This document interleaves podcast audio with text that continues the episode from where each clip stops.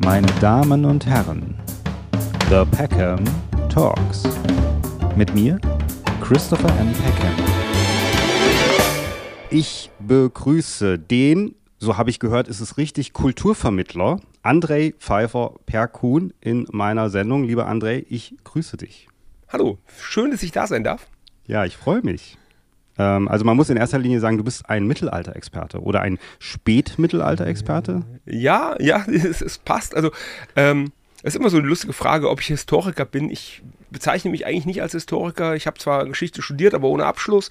Ja. Ähm, das war so mein dritter Bildungsweg und einfach, einfach nur für, für zum Spaß letztlich.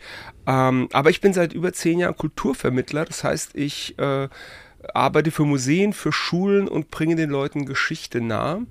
Und tatsächlich würde ich mich mittlerweile als Experte bezeichnen. Also auch Universitäten holen mich mittlerweile in, in Videocalls. Also tatsächlich in Teilen der Fachwelt bin ich als Experte anerkannt. Was natürlich besser ist letztlich als der Abschluss, den ich nicht habe. Hm, das stimmt. Du hast eine YouTube-Seite, äh, Geschichtsfenster genau. Heißt diese Seite und so erreicht man sich auch im World Wide Web. Geschichtsfenster.de ist da die Adresse. Genau, auch wenn diese Homepage uralt ist. Ganz schlimm. Ja, aber ein bisschen passend ja auch zum Thema, oder? So ein bisschen traditioneller. Immerhin, sie ist, nie, sie ist nicht mehr gedruckt. Das ist doch schon mal etwas. genau. Sie ist nicht, genau, sie ist nicht gedruckt. Aber wäre auch perfekt, wäre super. Ähm, Genau, jetzt habe ich gelernt in der Recherche, dass man im Mittelalter schon auch diese, also was, was, was ist denn diese Zeit, die wir so als so Otto-Normal-Mittelalter-Freunde äh, äh, als Mittelalter empfinden? Was ist das denn eigentlich für so eine Zeit, so mit Ritter und Burg? Ist das, das ist das ist ja. jetzt genau das Problem. Wir haben da 1000 Jahre, die werden als Mittelalter bezeichnet, ja. zwischen 500 und 1500 und die werden gerne mal über einen Kamm geschoren. Das ist das ja. Mittelalter. Und letztlich haben wir ganz verschiedene Epochen. Also das Frühmittelalter ist sowieso schon mal ein wenig anders. Da, also wenn wir so an Wikinger denken oder sowas, sind wir im Frühmittelalter. Das kommt aber im Kopf der Leute oft gar nicht ins Mittelalter rein. Das ist so irgendwie eine eigene Zeit. Dann haben wir das Hochmittelalter, das ist so das, was wir eben klassisch haben, die äh, Ritter, äh, die in Eigenwirtschaft ihr Land äh, bestellen mit ihren Leibeigenen und so weiter. Mhm. Und dann haben wir das Spätmittelalter, da taucht dann eben zum einen die Plattenrüstung auf, erst ganz am Ende, im 15. Jahrhundert kommt der Ritter in seiner funkelnden Plattenrüstung und die Städte äh, werden groß und werden selbst verwaltet und dieses Hochmittel und dieses Spätmittelalter werden einfach zusammengeworfen. Das ist eins. Auch in Kinderbüchern immer, der Ritter trägt eine Plattenrüstung, yeah. aber dann hat er seine, seine, seine Leibeigenen. Das sind letztlich vollkommen unterschiedliche Dinge. Und also wir haben dann einen bunten Mischmasch und diese, diese Zeit ist auch mit äh, ganz merkwürdig belegt. Zum, auf der einen Seite wird sie romantisiert, auf der anderen Seite wird sie äh, irgendwie abgewertet. Das Mittelalter ist immer äh, dreckig und äh, ja. primitiv und vor allen Dingen ganz wichtig, das Mittelalter ist simpel und einfach. Mhm. Dass das Mittelalter komplex ist, das kommt, das, das äh, ist oft gar nicht in der Wahrnehmung drin. Mhm. Was macht denn für dich, also beziehungsweise du hast ja gesagt, du hast äh, Geschichte oder Kulturwissenschaft studiert, aber nicht mhm. abgeschlossen.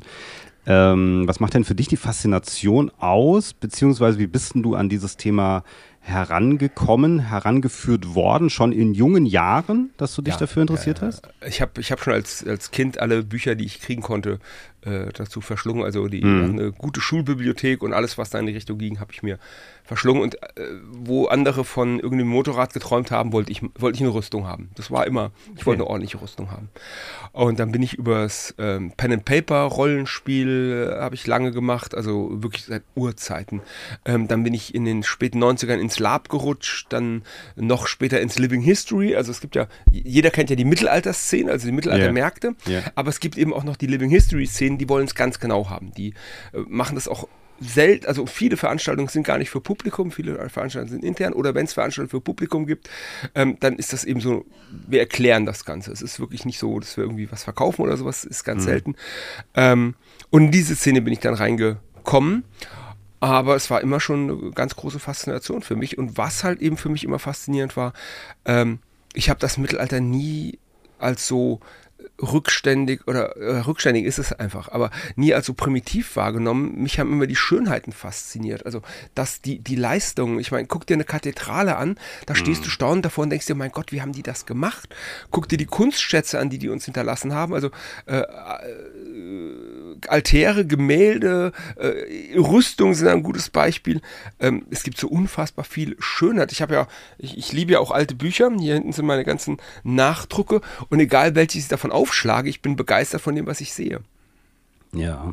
Ja, so dass wir im Grunde immer die Faszination auch haben, dass wir das heute gar nicht mehr hinkriegen würden, gell, die ganzen Kathedralen zu bauen. Wahrscheinlich. Mit also höherem die, Aufwand. Ja. Der Kölner Dom ist ja im 19. Jahrhundert fertig gebaut worden und da haben sie jetzt größte Probleme, weil die Beton verwendet haben. Mhm. Und das ist halt nicht so dauerhaft wie eine ursprüngliche Kathedrale. Also da hat die moderne Bauweise nicht wirklich was besser gemacht. Das ist ein Grund, warum sie jetzt in Notre Dame sehr, sehr darauf erpicht sind, äh, historische ah, okay. Baumethoden zu verwenden. Ah, okay. Hm. Jetzt habe ich äh, gelesen, du, du, bist ja ein Frankfurter, gell? Du bist ja in Frankfurt geboren. Ich komme aus Frankfurt. Ich bin du kommst Frankfurt aus Frankfurt, geboren, ja. Und ich bin ja hier in Darmstadt. Das heißt, wir, ja. Sind, ja, wir sind ja voll, voll die Hessen hier in der Sendung. Ja, wobei äh, ich jetzt dazu insistieren muss, weil Frankfurt ist ja eigentlich nicht Hessen. Oh. oh Frankfurt okay. als freie Reichsstadt ist ja. Ist ja okay, ich verstehe, also, Entschuldigung. Also, ja, ich, aber. Ich, ja. Ich habe das äh, Trauma von 1866 noch nicht ganz verarbeitet. Oh, okay. Ja, wir, wir alle nicht. ähm, weil ich muss dazu sagen, mein Hintergrund ist, ich bin ja auch Filmemacher mal gewesen. Jetzt bin ich ja mehr Podcaster und mache meine, hier meine YouTube-Shows. Aber ich habe auch mal einen Kurzfilm gemacht über die Legende des Ritters von Rodenstein im Odenwald. Mhm. Ähm, da gibt es ja so eine, gibt's eine Burgruine und das ist so eine Legende, dass er mit seinem Geisterherr äh, über, die, über die Lande fliegt und immer mhm. den Krieg äh, ankündigt, wann immer er vom Rhein her droht. Also das ist so mhm. der Hintergrund. Daraus haben wir, haben wir damals einen Kurzfilm gemacht, so ein riesiges Kurzfilmprojekt. Mhm. Ähm, und in diesem Rahmen habe ich ganz viele so Mittelalter Menschen, die uns dabei unterstützt haben, Mittelalter, also die normalerweise auf Mittelaltermärkten mhm. sind und die aber auch eben zu Hause das wirklich leben. Also wenn ich dann bei denen zu Hause war, war mhm.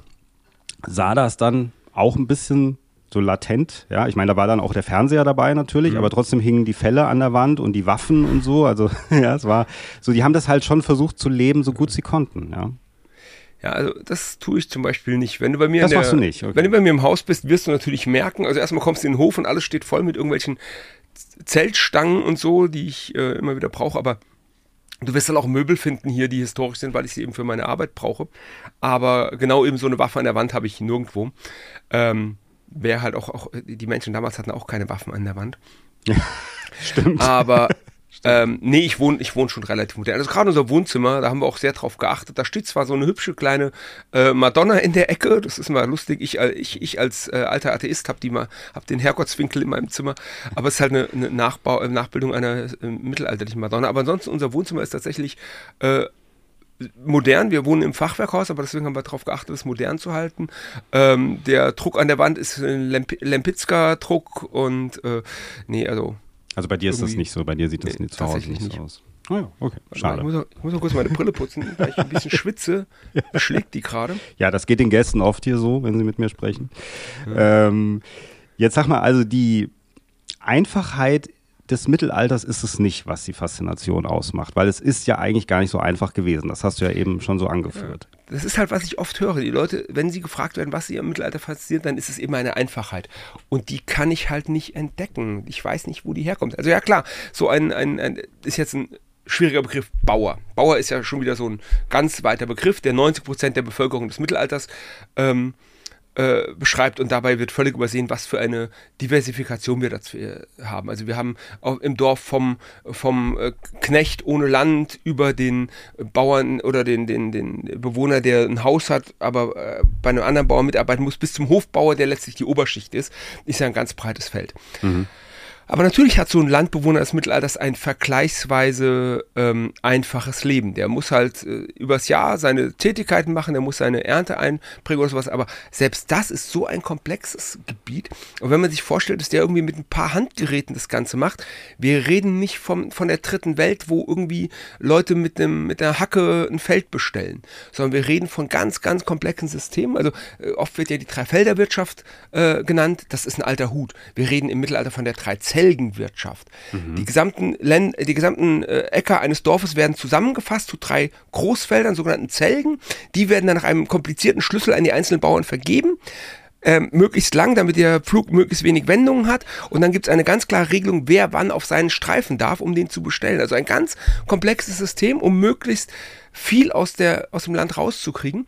Und da ist dann auch ein, ein, soziales System im Dorf. Wer ist im Dorf Oberschicht? Wer darf mitreden? Wer darf mitentscheiden? Wer darf das nicht? Wer hat äh, Nachrang auf diesen Zelgen und so? Also da ist letztlich auch, auch nichts nichts einfach und auch die ganzen Geräte, die sie brauchen. Also das sind ja Großgeräte, wenn wir vom Räderpflug reden. Also wir haben da auch oft so die Vorstellung von einem einfachen Flug. Im Mittelalter ist der Räderpflug üblich.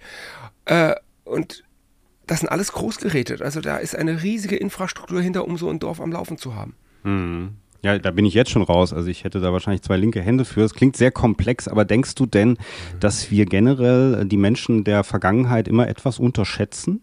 Ja, ja, denke ich. Also wie gesagt, das ist so das, was mich immer am stärksten auffällt. Äh, es wird immer für einfach gehalten. Hm. Und alle diese sozialen Strukturen sind halt sehr, sehr komplex und, und, und, und also auch, auch sich darin zu bewegen. Man muss ja, also wir können ja heute in der Stadt wohnen in halbwegs Anonymität. Äh, wir kennen vielleicht die Nachbarn im eigenen Haus, aber ansonsten äh, unsere äh, sozialen Beziehungen haben nichts mit unserer direkten Umgebung zu tun. Und das ist im Mittelalter halt vollkommen anders. Und nicht nur im Mittelalter. Ganz viele Dinge, die, die wir über das Mittelalter sagen, gelten für die komplette Vormoderne. Das ist in der Antike und der frühen Neuzeit überhaupt nicht anders. Aber der Mensch damals muss sich halt in seinem sozialen System bewegen, muss innerhalb seiner sozialen äh, Verflechtung überleben. Wenn er sich da raushaut, wenn er da Mist baut, dann ist er ganz schnell raus. Und ähm, das macht halt auch so eine Komplexität aus. Aber könnte man schon sagen, also vielleicht am Anfang oder als Kind, Jugendlicher, dass auch dieser romantische Teil des Mittelalters, also wie wir uns das alle so ein bisschen vorstellen, dass der dich auch ein bisschen erstmal so reingezogen hat und dann kam ein bisschen die Realität dazu? ja, wahrscheinlich. Klar, also. klar. Ich, ich, ich war nicht, ich, ich habe nicht mit zwölf Jahren gesagt, nein, das Mittelalter ist viel komplexer als alle denken. nee, natürlich. Wobei ich hatte, mhm. glaube ich, ein paar ganz gute Bücher für den Anfang. Ich glaube, ich habe mein Einstieg war, war nicht schlecht. Hm. Ja, aber das ist ja, also wenn ich jetzt an meine eigene Geschichte denke, so diese Ritterfilme, so die Ritter der Tafelrunde oder äh, Ivanhoe oder sowas, mhm. das, das ist ja schon das Erste, was mir dazu einfällt und das ist ja ein sehr äh, romantischer Blick ja. ja. auf die ganze Sache und das ist natürlich, wenn du das als Kind guckst, macht das ja schon was mit dir. Ja. Wobei das ist sehr lustig, weil, dass du das sagst, ich mhm. gehe ich gehe oft an Schulen und ich stelle fest, dass die Kinder immer weniger über das Mittelalter wissen. Okay. Es ist jetzt nicht dieser Kulturpessimismus, die werden alle döver, aber das hat was mit ihrem Medienkonsum zu tun. Wie du sagst, Ivanhoe und die Ritter der Tafelrunde, also die beiden Filme, wir haben äh, vorm Fernseher gesessen und wenn der Film lief, dann haben wir ihn halt geguckt, weil wir konnten nichts anderes sehen. Ja. Wir hatten drei Sender. In Darmstadt ja. vielleicht fünf mit SWR und noch Bayern, weniger zwei. Bayern Rundfunk, zwei. Ja? ja? Echt? Ich hatte, ich hatte tatsächlich irgendwann nein, schon. Wir hatten, nein, wir hatten drei Sender oder vier Sender. Ähm, und wenn da halt ein, ein, Ritterfilm lief, dann haben wir den geguckt. Ganz ja. einfach. Weil, ja, ja. Und die Kinder heute, wenn sie sich fürs Mittelalter interessieren, dann wissen sie eine Menge, weil sie geschaut haben. Aber die Kinder gucken ja viel selektiver. Die haben ja die ganze Welt und können genau gucken, was sie wollen. Und wer sich nicht fürs Mittelalter interessiert, der hat noch nie versehentlich einen Ritterfilm geguckt. Das stimmt. Und Ritterfilme sind halt auch einfach nicht mehr so modern. Es gibt gar nicht mehr so viele Ritterfilme, gell? Muss und wenn sagen. sie kommen, dann sind sie nicht jugendfrei. Ja, dann müssen, müssen sie immer sehr brutal sein. Ja, das genau. Also so, es gab ja sowas wie, wie äh, The, The Last Duel von Ridley Scott vor einiger ja. Zeit, ein ganz, ganz gruseliger Film, äh, der halt äh, mehrfach eine Vergewaltigung zeigt und dementsprechend ist er halt nicht jugendfrei. Und ja, die modernen, also die neueren Ritterfilme kannst du dem Kind halt nicht zeigen. Hm, das stimmt, ja, ja. Genau, das ist ein, vielleicht kommt das, vielleicht äh, schwappt das irgendwann mal wieder, vielleicht gibt es irgendwann mal wieder so einen Schub von Ritterfilmen, aber momentan ist es einfach nicht modern. Also es ist nicht so. Ja. ja, es gab schon ein paar in den letzten Jahren. Also wenn ich so nach 2000 denke, da haben wir schon äh, mehrere.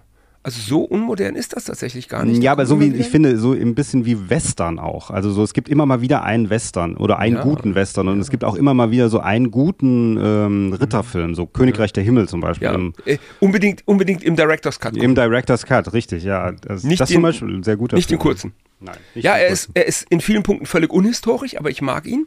Hm. Genauso wie äh, Ritter aus Leidenschaft, völlig unhistorisch, aber ich mag ihn. Genau, das ist natürlich auch für dich ein Thema, wenn du solche Filme guckst, gell? weil du ja. natürlich immer sagst, oh Gott, das ist ja alles falsch. Ja, wie gesagt, ich kann, wenn der Film gut ist, kann ich darüber hinweg gucken. Das ist dann okay, das kann ich dann sehen. Also ich, ich sehe die Fehler natürlich und denke mir, warum, warum hat man das nicht einfach gut machen können? Also es ist jetzt nicht, es ist keine Raketenwissenschaft, sowas gut zu machen. Ähm, aber der Film kann ja trotzdem gut sein. Hm. Warum hat man nicht dich gefragt oder eben einen Experten gefragt, der eigentlich ja, weiß, ja, wie also es historisch akkurat wäre? Ja. Und die gibt es. Also es gibt im englischsprachigen Raum, für Hollywood mhm. ist ja immer der englischsprachige Raum, da gibt es hervorragende Experten, die könnten es richtig gut machen. Es gab auch schon Filme, äh, also damals Excalibur hatte erstaunlich gute Rüstung, weil sie jemanden gefragt haben, der sich auskennt. Ich glaube, die waren dann eher ich weiß gar nicht, ob die Aluminium war oder sonst irgendwas, die waren auf jeden Fall, ähm, äh, haben extrem geglänzt und so, aber ähm, die Rüstung an sich waren gut. Mhm. Aber da, es gibt, oder Herr der Ringe ist das beste Beispiel. Herr der Ringe hat einen, hat einen Experten fürs Spätmittelalter als Setdesigner gehabt, zufällig, das wussten sie gar nicht. Ah, okay. Und dementsprechend sieht Herr der Ringe so gut aus, weil fast alles, was man darin sieht, hat irgendwo eine historische Vorlage, die dann natürlich verfremdet wurde. Mhm. Aber die Gegenstände funktionieren einfach. Das macht den Look von Herr der Ringe aus. Okay. Mag, nur am Rande, magst du Herr der Ringe eigentlich? Die Herr der Ringe, die, die Filme mag ich. Ja. Die Hobbit-Filme finde ich ganz gruselig. Mhm. Mhm. Ähm, ja, aber wie gesagt, die, die, die drei Herr der Ringe-Filme fand ich toll. Mhm. Jetzt wollte ich ja mit dir auch so ein bisschen über den Alltag im, im Mittelalter oder dann im Spätmittelalter vielleicht, da mhm. müssen wir noch gucken, genau, ähm, sprechen. Wie kann ich mir das denn vorstellen? Ich habe auch ähm, von dir selber in der Recherche mal gehört, dass ähm, wenn man, man war nie wirklich frei, aber es war, wenn man im Mittelalter gelebt hat, aber es, man wollte das auch ein bisschen so. Man, man hat immer wieder zu jemandem gehört, gell? zu einer Sippe, zu einer Familie, ja, zu. Ja. So, das Freiheit. heißt, wenn ich, wenn ich auf, Entschuldigung, wenn ich dich nochmal unterbreche, das heißt, wenn ich auf die Welt gekommen bin, wenn wir mal sozusagen vorne anfangen, ja, wenn ich auf die Welt gekommen bin, habe ich ja erstmal zu jemandem gehört. Also ich meine, das mache ich jetzt auch, oder mhm. bei den Babys geht es auch so, aber es war noch ein bisschen anders, oder? Also Freiheit im Mittelalter ist ein Begriff, den sollte man vermeiden. Ja. Wenn, dann muss man von Freiheiten sprechen, im Plural. Nicht im Singular, weil man hat Freiheiten erhalten können. Heute ist es ja immer noch so, ein Kind ist ja seinen Eltern äh, ja quasi hörig. Ja, es hat keine komplette Entscheidungsfreiheit, äh, bis es 18 ist. Und das ist im Mittelalter eben anders. Nur weil man 18 ist, ist man noch lange nicht äh, aus der Obhut seiner Familie raus. Und letztlich ist es tatsächlich so, äh, wir reden von einer patriarchalischen Gesellschaft, der das Sippenoberhaupt, äh, das Familienoberhaupt hat mehr oder minder äh, völlige Gewalt. Je nachdem, wo wir reden, auch Gewalt über Leben und Tod. Ähm, das ändert sich im Spätmittelalter immer mehr, aber wenn wir zum Beispiel mal im Frühmittelalter haben, so ein Sippenoberhaupt ist sehr, sehr äh, weit in seinen Entscheidungsbefugnissen. Und man kommt auch aus dieser, aus dieser ähm, Abhängigkeit eigentlich nicht raus, außer man wird selber Sippenoberhaupt. Wobei man dann natürlich wieder Verhältnisse mit irgendwelchen anderen hat, also da ist man wieder in Abhängigkeitsverhältnissen. Und zum Beispiel als Frau kommt man überhaupt nicht raus. In, mit der Heirat wird man ja eine, eine, andere Sippe vergeben. Hochzeit ist erstmal ein Geschäft zwischen zwei Sippen oder Familien mhm. und äh, die, die, die Frau wird in die Obhut der anderen Sippe übergeben. Mhm. Und ähm, dazu kommt dann ab dem Hochmittelalter, spätestens ab dem Hochmittelalter eben auch noch das, das Lehnsystem, dass man halt einem, einem äh, Grundherrn hörig war. Das ist erstmal die Regel, man ist unfreier. Ähm, das heißt, man gehört zum Land. Man kann nicht wie ein Sklave verkauft werden, das ist der Unterschied zur Sklaverei. Ich kann nicht hingehen und mein, meine Hörigen einfach verkaufen, aber wenn ich das Land verkaufe, dann verkaufe ich die Hörigen mit. Hm. Und als mhm. Höriger ist man, man ist nicht freizügig, man darf nicht äh, hingehen, wo man möchte, man darf nicht heiraten, wie man möchte. Das ist ganz klar geregelt, äh, wen man heiraten darf. Also irgendwie einen, einen, einen Hörigen aus einer anderen Grundherrschaft zu heiraten, ist schon schwierig. Ähm, aber das Ganze erodiert mit der Zeit, ähm, mit, dem, mit dem Rückzug der Eigenwirtschaft ähm, äh, der Ritter gibt es immer mehr Freibauern. Die pachten dann das Land, sind viel freier, dürfen, äh, dürfen zum Beispiel heiraten, wenn sie wollen, sind auch freizügig, aber immer noch nicht ungebunden. Sie müssen immer noch ihre Abgaben leisten, mhm. sie müssen Wehrdienst leisten, die, die, die, die Hörigen, die Leibeigenen müssen keinen Kriegsdienst leisten, das ist Teil des Deals. Du beschützt mich, ich arbeite für dich. Mhm. Die Freibauern müssen Waffen besitzen und müssen notfalls Kriegsdienst leisten. Aber frei sind die auch nicht. Und dann gibt es immer diese schöne Stadtluft macht frei. Und das ist ein ganz großer Irrtum. Die Städte fangen an, nehmen wir Frankfurt am Main, sie werden, äh, kriegen erst sehr spät im 14. Jahrhundert eine Selbstverwaltung. Bis mhm. dahin sind alle Bürger, in Anführungszeichen Frankfurts, Unfreie des Kaisers oder des Königs. Ist ja eine königliche Stadt. Damit okay. sind sie alle Unfreie des Königs. Es gibt einen, es gibt einen äh, Verwalter der Stadt und der hat im Prinzip das Recht über die Stadt. Und erst als die äh, Stadt dieses Amt an sich bringt, es wird verpfändet, sie bringen es an sich, ab dann sind sie selbst verwaltet und können ab dann sagen, so, die Bürger der Stadt Frankfurt sind jetzt frei. Sind sie nicht, denn sie müssen einen Bürgereid leisten, sie haben Pflichten gegenüber der Stadt, ähm, sie haben immer noch, sind immer noch in ein Sozialsystem eingebunden, Also wirklich zu sagen, man ist frei, gibt es nicht und es ist auch kein Ideal. Wir haben ja heute dieses Ideal und ich finde das Ideal sogar manchmal sehr merkwürdig, weil es gibt manchmal so ein Überideal von Freiheit, so ich tue, was ich will und niemand beschränkt mich darin. Ja. Eigentlich reden, sind wir ja in so einem Sozialvertrag. Also wir haben ja einen ungeschriebenen Vertrag, dass wir nett zueinander sind, dass wir, meine Freiheit hört da auf, wo die Freiheit eines anderen anfängt. Mhm. Und damit ist meine Freiheit ja immer noch beschränkt.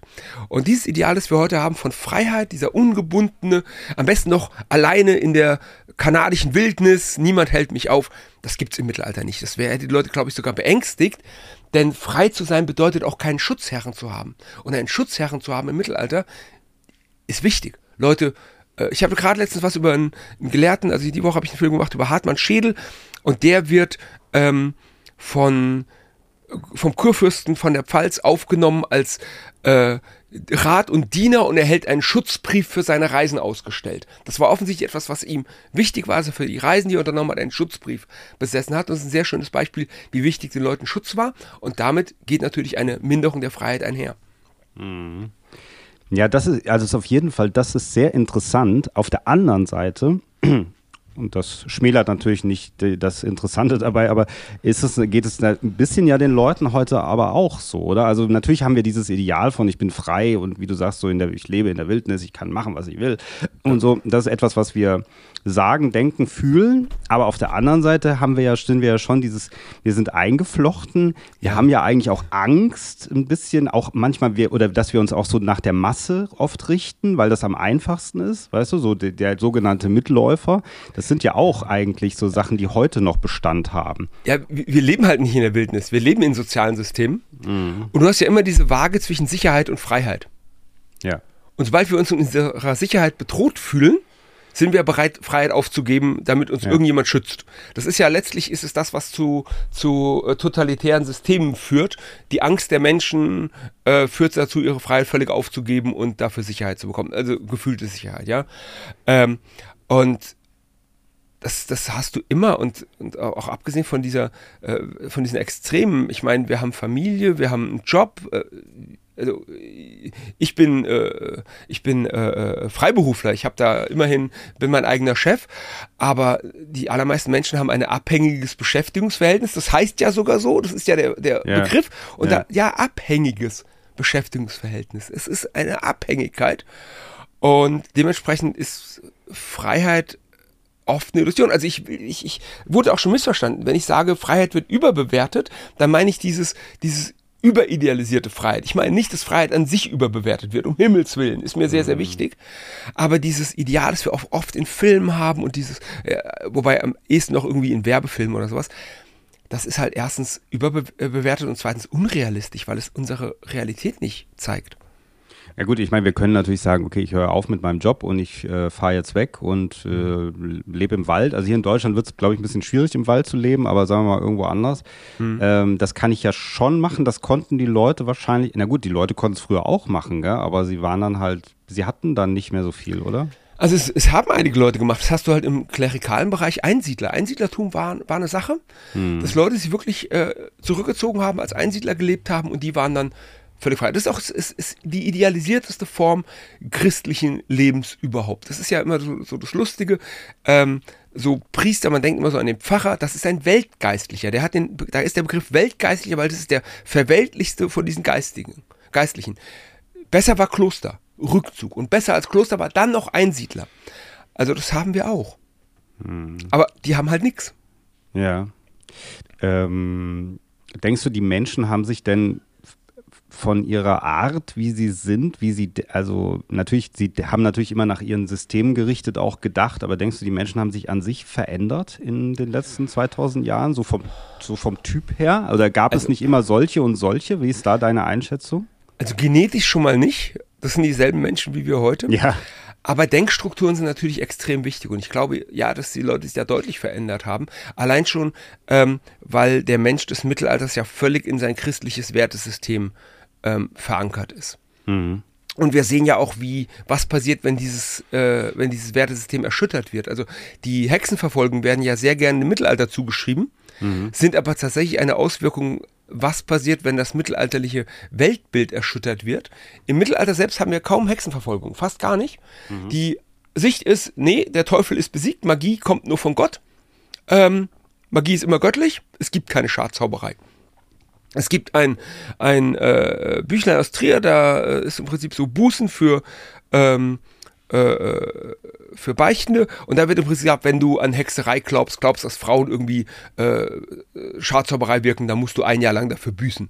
Und das ist lange Zeit die Sicht der Kirche. Und dann kriegen wir eine riesige Verschwörungstheorie. Dann kriegen wir die Theorie, es gebe eine Hexensekte, die äh, Menschen opfert, Kinder opfert und so weiter und die stecken hinter allem Bösen. Ich weiß, das klingt erstaunlich modern und vertraut. Und dann yeah. Dann entsteht der Hexenwahn und dann kommt die Verfolgung. Auch da ist die Kirche äh, zwar, die, die, die verhindert es nicht und sie unterfüttert es teilweise auch ideologisch, aber letztlich ist sie da nicht involviert. Auch die Inquisition ist nicht involviert. Das sind, sind weltliche Gerichte. Aber da sehen wir ganz genau, was passiert. Das alte Weltbild des Menschen im Mittelalter, das ja ein geschlossenes Weltbild ist. Wir haben Gott, Gott ist allmächtig, alles, was darunter passiert, ist unterhalb. Er hat auch noch keinen Antagonisten. Der Teufel im Mittelalter ist nicht die allmächtige Kreatur, sondern eher so der, ähm, der bucklige, hässliche, kleine äh, äh, Verführer, der mit List arbeiten muss, weil er hat nicht die Macht.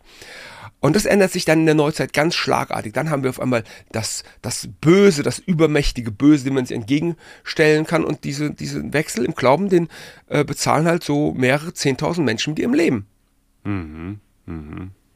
Also eher so eine, eine abergläubische Gesellschaft, wobei das sind wir ja heute manchmal auch ein bisschen, ja, wie du sagtest eben. Immer noch. Immer, immer noch. noch. Ja. Äh, aber denkst du, die Menschen, was, was glaubst du denn, wie die Menschen sich damals also es gab ja auch bestimmt Freigeister, oder? So ein bisschen, die so ein bisschen anders gedacht haben oder die auch so gedacht haben, was ist hier eigentlich alles für ein System? Oder denkst du, die gab es nicht? Ja, ne, haben wir, haben wir. Wir, wir. wir haben ja etliche Gelehrte und ähm, das ist auch die Vorstellung, dass die, die, die Kirche, es ist auch schon wieder lustig, ich bin immer dabei, die Kirche des Mittelalters zu verteidigen. Also ich habe eine mhm. Menge Probleme auch mit der heutigen Kirche und so. Und wie gesagt, ich habe da überhaupt nichts mit am Hut. Aber ähm, der wird halt alles Mögliche vorgeworfen, was unsinnig ist. Und ich finde, man sollte ihr das vorwerfen, was sie getan hat und nicht das vorwerfen, was sie nicht getan hat. und da gibt es eben die Vorstellung, dass die jeden andere, jede andere Idee sofort verfolgt hätten. Und das ist tatsächlich nicht der Fall. Sondern man konnte eine ganze Menge Ideen äußern. Und es gibt dazu wunderschöne Beispiele, dass irgendwie, äh, da haben wir dann äh, Leute, die sich als, die mit sich Magie beschäftigt haben und mit Alchemie beschäftigt haben. Und der Glaube ist ja, ja, die wurden bestimmt verbrannt. Nee, die wurden heilig gesprochen. Das waren Albertus Magnus und Thomas von Aquin.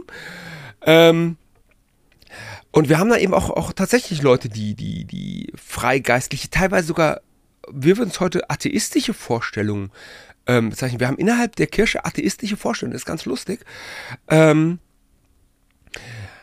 aber nichts davon, auch, auch äh, der Humanismus dann, der Humanismus bezieht sich ja viel mehr auf den Menschen, aber der bricht auch nirgendwo aus diesem, aus dieser Vorstellung einer, einer, einer Gott Gesellschaft aus. Das passiert erst später in der Aufklärung. Ich glaube, das ist tatsächlich ein Gedanke, äh, zu sagen, nee, Gott gibt's nicht und es ist nicht Gott, der das alles lenkt. Den finden wir sehr sehr, sehr selten bis gar nicht. Und äh, wie gesagt, ich habe mich gerade mit einem humanistischen Gelehrten Hartmann Schädel beschäftigt und bei dem kann man eben wunderbar sehen, der hat in Italien studiert, der hat sich mit humanistischen ähm, Autoren beschäftigt, auch mit antiken Autoren. Der bricht an keiner Stelle jemals aus dem äh, Weltbild aus, dass Gott das alles managt. Hm. Kann er nicht. Ja gut, ich meine, das sind ja öffentliche Werke dann. Da, da, würde man vielleicht, heute hat man ja auch, äh, sag mal, eine gewisse Etikette, die man zu pflegen weiß. Äh, vielleicht hat man ja über sowas gesprochen, aber halt nicht öffentlich. Wahrscheinlich wäre man auch schnell zum Außenseiter geworden, oder? Wenn man gesagt hätte, äh, das ist hier alles gar nicht gottgelenkt. Dann hätten die wahrscheinlich gedacht, man ist total gaga. Ja, andererseits, wie kommt man auf die Idee? Also das ist tatsächlich so, für uns moderne Menschen, wir können diesen Gedanken haben. Wir haben aber auch eine ganz andere Vorstellung vom Universum und allem. Ich weiß nicht, ob der Mensch im Mittelalter diesen Gedanken überhaupt hat. Also wir haben ja eigentlich bis in die moderne immer theistische äh, Kulturen. Jede dieser Kulturen hat Übernatürliches je, und, und, und ähm, auch das ist so ein Irrtum. Es wird immer, ja, die, die, die Kirche, die ist gegen Andersgläubige vorgegangen, aber in der Antike, das war viel freier. Nee, äh, in Rom konntest du richtig Ärger kriegen, wenn du abweichende religiöse Ansichten hattest, auch in Griechenland. Also äh, Sokrates hat sich nicht umsonst umbringen müssen. Ja, also der ist mhm. genau deswegen äh, gestorben. Und es gibt, welche Gesellschaft hat denn wirklich äh, in der Vormoderne ähm, nicht theistische Vorstellungen? Ich glaube, mhm. das ist tatsächlich so ein Punkt, da muss man erstmal, den muss man für sich erstmal klar machen, dass da die Denkweise der Menschen früher tatsächlich so anders war, dass sie diesen Punkt vielleicht gar nicht erreichen konnten und wollten. Ja, ja, der Rahmen ist eigentlich ganz anders. Ja. Das ist ja das, was du meinst. Man hat, man lebt in dieser, man, wenn man über die Zukunft nachdenkt, denkt, also in die damals dachte man wahrscheinlich eher an das Himmelreich oder an sowas. Also das oder? ist ein Pro, das ist ja, das ist ein Problem, weil da hat man oft eine, eine, eine falsche Vorstellung. Also auch mhm. heute ist es ja genauso. Ähm, man muss sich ja mal angucken, wie war die, wie war die, die, das Prozedere wirklich? Denn ja. du kommst ja, nachdem du stirbst, kommst du ja nicht in den Himmel oder in die Hölle. Hm. Du bist erstmal tot. Ach so. Erst am jüngsten Gericht äh, werden sich die Toten aus den Gräbern erheben und dann wird geurteilt, ob sie in den Himmel oder in die Hölle kommen. Vorher gibt es dann noch das Fegefeuer. Da, während du tot bist, kommst du ins Fegefeuer, also deine Seele geht ins Fegefeuer und da werden die Sünden ausgebrannt. Ah, okay. Also letztlich, du kommst eh ins Fegefeuer. Egal was du tust, du kommst ins Fegefeuer. Du kannst versuchen, das zu verkürzen oder zu verhindern, indem du eben gute Taten machst, heilige, äh, zu Heiligen betest, Wallfahrten machst, alles Mögliche. Da kommen später auch die Ablassbriefe dazu. Für uns heute ist das nicht anders. Wir verdrängen das nur so ein bisschen. Aber die Grundaussage religiös ist tatsächlich, nee, nee. Erstmal Tod, dann Auferstehung, dann Verteilung. Und das war die für die Menschen damals natürlich viel, viel realer. Hm. Die Heiligen, die kommen direkt in den Himmel. Also das ist tatsächlich so, wer als Heiliger, wer ein Heiliger ist, der Himmelreich. Direkt. Hm. Ja, auch super, ja. Hm. Ähm, Jetzt kommen wir nochmal zurück zum Alltag oder wie ich mir das vorstellen kann. Also, das sind ja natürlich, hat das ja auch was mit den Schichten zu tun, wahrscheinlich. In was für eine Schicht werde ich reingeboren? Aber wenn ich dann als kleiner Junge, so der kleine Christopher kommt jetzt so auf die Welt im Mittelalter, wie kann ich mir das vorstellen? Was ist so, wie sieht mein Alltag aus? Ich gehe erstmal nicht in die Schule. Wann muss ich anfangen zu arbeiten? Das kommt ganz extrem darauf an, in welche Schicht du eben geboren wurdest. Lebst hm. du auf dem Land, wirst du vermutlich niemals äh, äh in die Schule gehen, denn es gibt keine dörflichen Schulen. Wenn du Glück hast, kommst du in eine Klosterschule. Also es ist tatsächlich so, dass Begabte schon in Klosterschulen geholt werden. Mhm. Das kann auch einem Bauern passieren. Also es, wir haben selbst hohe Kirchenleute, die als Kinder von Bauern angefangen haben, die als begabt entdeckt wurden, an der Klosterschule ausgebildet wurden und in höchste Ränge aufgestiegen sind. Also wir haben auch da eine gewisse soziale Mobilität. Und wenn du jetzt im normalen bäuerlichen Betrieb bist, dann kannst du eben davon ausgehen, dass du langsam an die Arbeit herangeführt wirst. Ich meine, nur als Siebenjähriger wird man dich nicht hinterm Flug setzen. Aber du kannst halt andere Dinge machen. Du kannst äh, nach dem Ernten noch auf die über die Felder gehen und, und den Rest auflesen. Ähm, was früh kommt zum Beispiel, was auch immer ähm, so, so übersehen wird. Es gibt ja auch so, ähm, Adlige durften zwar äh, die Hochwildjagd machen, aber Bauern durften auch Niederwild jagen. Und wir haben da Beispiele von Fallen, von Leimruten und allen möglichen. Und das sind eben Dinge, die auch Kinder machen können. Mhm. Und es ergänzt natürlich den, den, den Ernährungsplan. Also äh, sowieso ein ganz spannendes Thema Ernährung im Mittelalter. Ähm, aber es gibt halt einen Haufen Kleinarbeiten und irgendwann wirst du anfangen, so einfache Dinge machen wie äh, Zinken für Rechenschnitzen oder sonst irgendetwas. Und so wirst du nach und nach immer mehr zur Arbeit herangeführt. Das heißt nicht, dass du nicht spielst. Wir haben Beispiele für Spiele und Kinder werden immer spielen. Es ist also ähm, unvorstellbar, dass Kinder, meiner Meinung nach unvorstellbar, dass Kinder tausend Jahre lang nicht gespielt haben, auch wenn uns natürlich die Quellen im Großen und Ganzen fehlen. Hm. Ähm, du wirst in eine, du wirst natürlich mit den anderen Kindern im Dorf in einem sozialen Gefüge sein, mit allen Vor- und Nachteilen.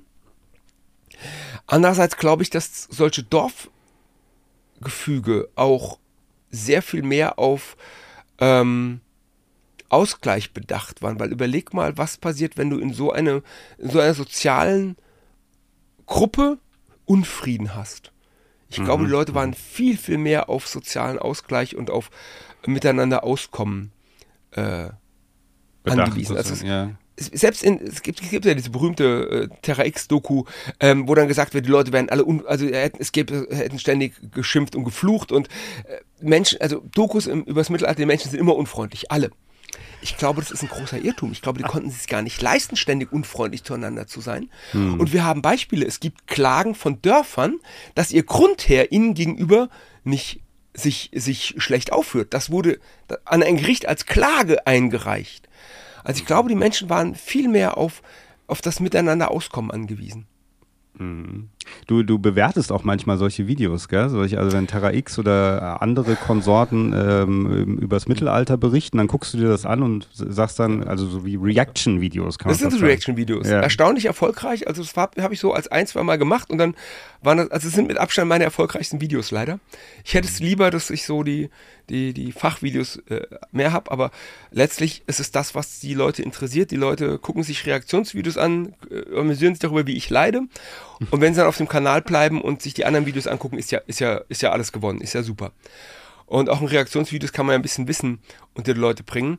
Aber es ist halt wirklich so, es ist unfassbar schwer, gute Dokus zu finden. Also über das Mittelalter, wenn eine Dokumentation über das Mittelalter mhm. gedreht mhm. wird, die sind fast alle ganz, ganz, ganz schrecklich schlecht. Ich hatte jetzt gerade ein positives Beispiel, ausgerechnet Super RTL, Wusel Gusel hat einen guten Beitrag für Kinder übers Mittelalter gemacht.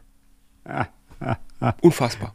Sehr schön. Schönen Gruß an Martin Reinl, der ist auch bald in meiner Sendung, der, der spielt den Wuselgusel. Ja. Ah, okay. Ist nicht für den Inhalt verantwortlich, aber ja, er spielt aber ihn. War, war, ein toller, war ein toller Beitrag. Die sind ins, die sind nach äh, Bernau gegangen, ins Freilichtmuseum und haben da gedreht, hatten gute Experten, es war eine rundum großartige Sendung. Aber was sonst so kommt, auch gerade so Terra X und Konsorten, das ist halt alles echt billig gemacht und es strotzt. Sie erzählen uns auch immer denselben Kram und ich verstehe nicht, wer will das sehen? Wer will zum hunderttausendsten Mal erzählt bekommen, was auch faktisch nicht stimmt, dass die mittelalterlichen Städte alle im eigenen Dreck ersoffen sind, während die interessanten Sachen halt nie gezeigt werden. Nie, nicht ein. Also, man könnte ganz viel erzählen zu dieser Zeit, was nie kommt. Ist das, weil man immer wieder wie aus dem gleichen Fundus sich das holt und dann mit dem dicken Pinsel irgendwie das so? Äh, vermutlich. Also es gibt ja, ja es, gibt, es gibt so einen niederländischen Cartoonisten, der hat einen sehr schönen Cartoon zu gemacht, den Mittelalterfilter. Man sieht zuerst eine, eine, eine schöne Szene, fröhliche Leute, mittelalterliche Häuser, alles bunt und dann sagt der Regisseur, nee, das passt so nicht und dann kommt halt ein Helfer mit Schlamm und Dreck und in der nächsten Szene sind alle, alle unglücklich und alles ist düster. Und dieser Mittelalterfilter, den kannst du sehen. Also es gibt ja, du bist ja Filmemacher, ja. es gibt ja so dieses berühmte, in US-Filmen gibt es ja den Mexiko- und Nahe-Osten-Filter. Mhm. Der ist ja dann gelb. Ja. Und der Mittelalterfilter ist halt grau und das kannst du in Filmen sehen. Guck dir mhm. Königreich der Himmel an. Alles, was in Frankreich spielt, hat einen ganz, ganz üblen Graufilter drauf. Und alles, was im Orient spielt, hat einen Gelbfilter drauf. Und Stimmt. das muss man doch merken. Ja. Man muss doch mal merken, dass im Mittelalter auch mal die Sonne geschienen hat. Mhm.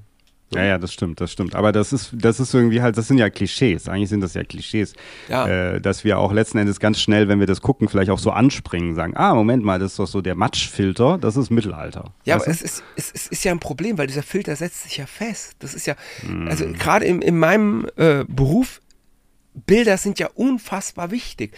Was ich sage, das gesprochene Wort ist nicht ansatzweise so mächtig wie das Bild. Und wenn ich eine Doku habe und zeige Mittelalterfilter Dreck und rede dazu, also was ich erzähle, ist total gut. Das wird nichts bringen. Das Bild ist viel wirkungsmächtiger, ja. setzt sich viel, viel mehr in den Köpfen fest. Und deswegen arbeite ich auch immer viel mit Bildquellen. Bildquellen sind mir unfassbar wichtig, mhm. ähm, weil sie eben man muss, man muss natürlich interpretieren, das ist ganz wichtig. Mittelalterliche Bildquellen kann man nicht eins zu eins übertragen, aber ähm, sie zeigen uns halt alles, was wir brauchen. Wir haben so viele davon. Hm. Ja. Und es wird auch völlig unterschätzt, wie viel wir über das Mittelalter wissen. Also wir haben erstaunliche Lücken, aber ich habe allein auf meinem Rechner über 70.000 Bildquellen. Hm. Nur aber zu meiner, zum 15. Jahrhundert. Weil du, weil du gerade sagst, wir haben erstaunliche Lücken. Was sind denn so Lücken? Was sind denn so Sachen, die wir nicht herausfinden können über das Mittelalter? Ja, zum Beispiel ganz viel auf dem Land. Die, die, die Quellen sind also punktuell. Wir haben sehr viele städtische Quellen, wir haben ganz viele Klosterquellen. Ähm, was so auf dem Land passiert ist, das wird halt nicht aufgeschrieben. Wir haben, im, äh, wir haben im Mittelalter ganz lange eine orale Kultur, die rein ohne Schriftlichkeit auskommt. Mhm. Im, Im Früh- und Hochmittelalter ist Schriftlichkeit vor allen Dingen auf den Klerus beschränkt. Da kommt noch so ein bisschen Kanzlei dazu. Aber was im Hochmittelalter auf den Dörfern passiert ist, wissen wir nur, wenn es irgendein Mönch in seinem in, festgehalten hat, weil das Klöster hatten ja auch ähm, äh, Grundbesitz und damit auch Leibeigene und auch Dörfer. Und wenn die das aufgeschrieben haben, dann wissen wir Dinge. Ähm, wir wissen halt, wie du sagst, Kindheit auf dem Land. Hat keiner aufgeschrieben. Okay, okay, okay. Also nicht im Detail sozusagen, man kann sich nur so ein bisschen. Ja. Wir können übertragen. Wir wissen, ja. in den Städten wissen wir über die Kindheit mehr. Viel mehr. Ah, okay. Jetzt hast du vorhin auch gesagt, Ernährung ist ein spannendes Thema im Mittelalter. Mhm. Wie sah die denn aus, die Ernährung? Ja, das ist ja so, das Klischee ist ja immer, die hatten alle nur dünne Hafer. So ja, dünnen Haferbrei. Ja, die hatten so einen Haferschleim, ja, genau. Ja, aber überleg mal, wie viel körperliche Arbeit so ein Bauer im Mittelalter verrichtet hat. Ja. Wie viel Kilokalorien hat der am Tag verbrannt? Mit, also wir reden im Sommer ja unter Umständen von 16 Stunden körperlicher Arbeit. Hm. Und dann ist so die Idee, dass sie sich von dünnem Haferbrei ernährt ja. haben. Warum überhaupt Hafer? Hafer ist überhaupt kein häufiges Getreide. Die haben Weizen angebaut und Roggen. Wie kommt ja, man stimmt, auf Haferbrei? Stimmt, recht, ja. ähm, aber die Grundnahrungsmittel, also Brot ist so lustig. Brot ist viel komplizierter, als wir denken. Für Brot brauchst du einen Ofen. Und ein Ofen ist gar nicht so einfach. Mhm. Wenn wir Dörfer haben, wo wir einen Ofen haben, also ein Backhaus, der Ofen war nicht Teil der Küche. Es gibt in Küchen keinen Backofen. Der ist im Backhaus. Und wo wir das haben, haben wir auch eine Brotkultur. Aber in ganz weiten Teilen haben wir Brei, Mus. Mus ist der Begriff, den wir immer finden. Und wenn ich jetzt natürlich sage, Mus ist Haferbrei, dünner, ja, kann ich machen. Ich kann aber auch zum Beispiel sagen, äh, oder wirklich nach Rezepten gucken, Polenta kennt jeder. Ja. Polenta war früher nicht aus Mais, sondern aus Weizen. Und mhm. Weizenpolenta ist ein Mus. Mhm, wir haben im alpinen Raum haben wir Murs, ja, ähm, oder Sterz, äh, ich glaube Sterz. Ähm, da gibt es ganz viele Varianten und es gibt einen ganz, ganz tollen Film über aus der Reihe Der letzte seine, äh, seines Standes über zwei Baumrücker im bayerischen Wald. Wirklich schöner Film und die zum Mittagessen hauen die sich einen Pfund Butter in die Pfanne, hauen da Buchweizenkrütze rein und rühren das Ganze, bis es äh, ein Brei ist, ein dicker Brei. Der besteht aus Buchweizen, Krütze und Butter. Rechnen ihr aus, wie viel Kalorien das Ding hat. Und das ist ihr Mittagessen. Und da sind wir näher an der Wahrheit dran, weil das ist genau das, was die Menschen im Mittelalter hatten. Eine hochenergetische Nahrung. Ja. Und dieser Mus ist nur die Grundnahrung. Dazu kommt dann auch noch ein Geschmacksträger. Und dann sind wir in ganz vielen Küchen, die wir heute haben.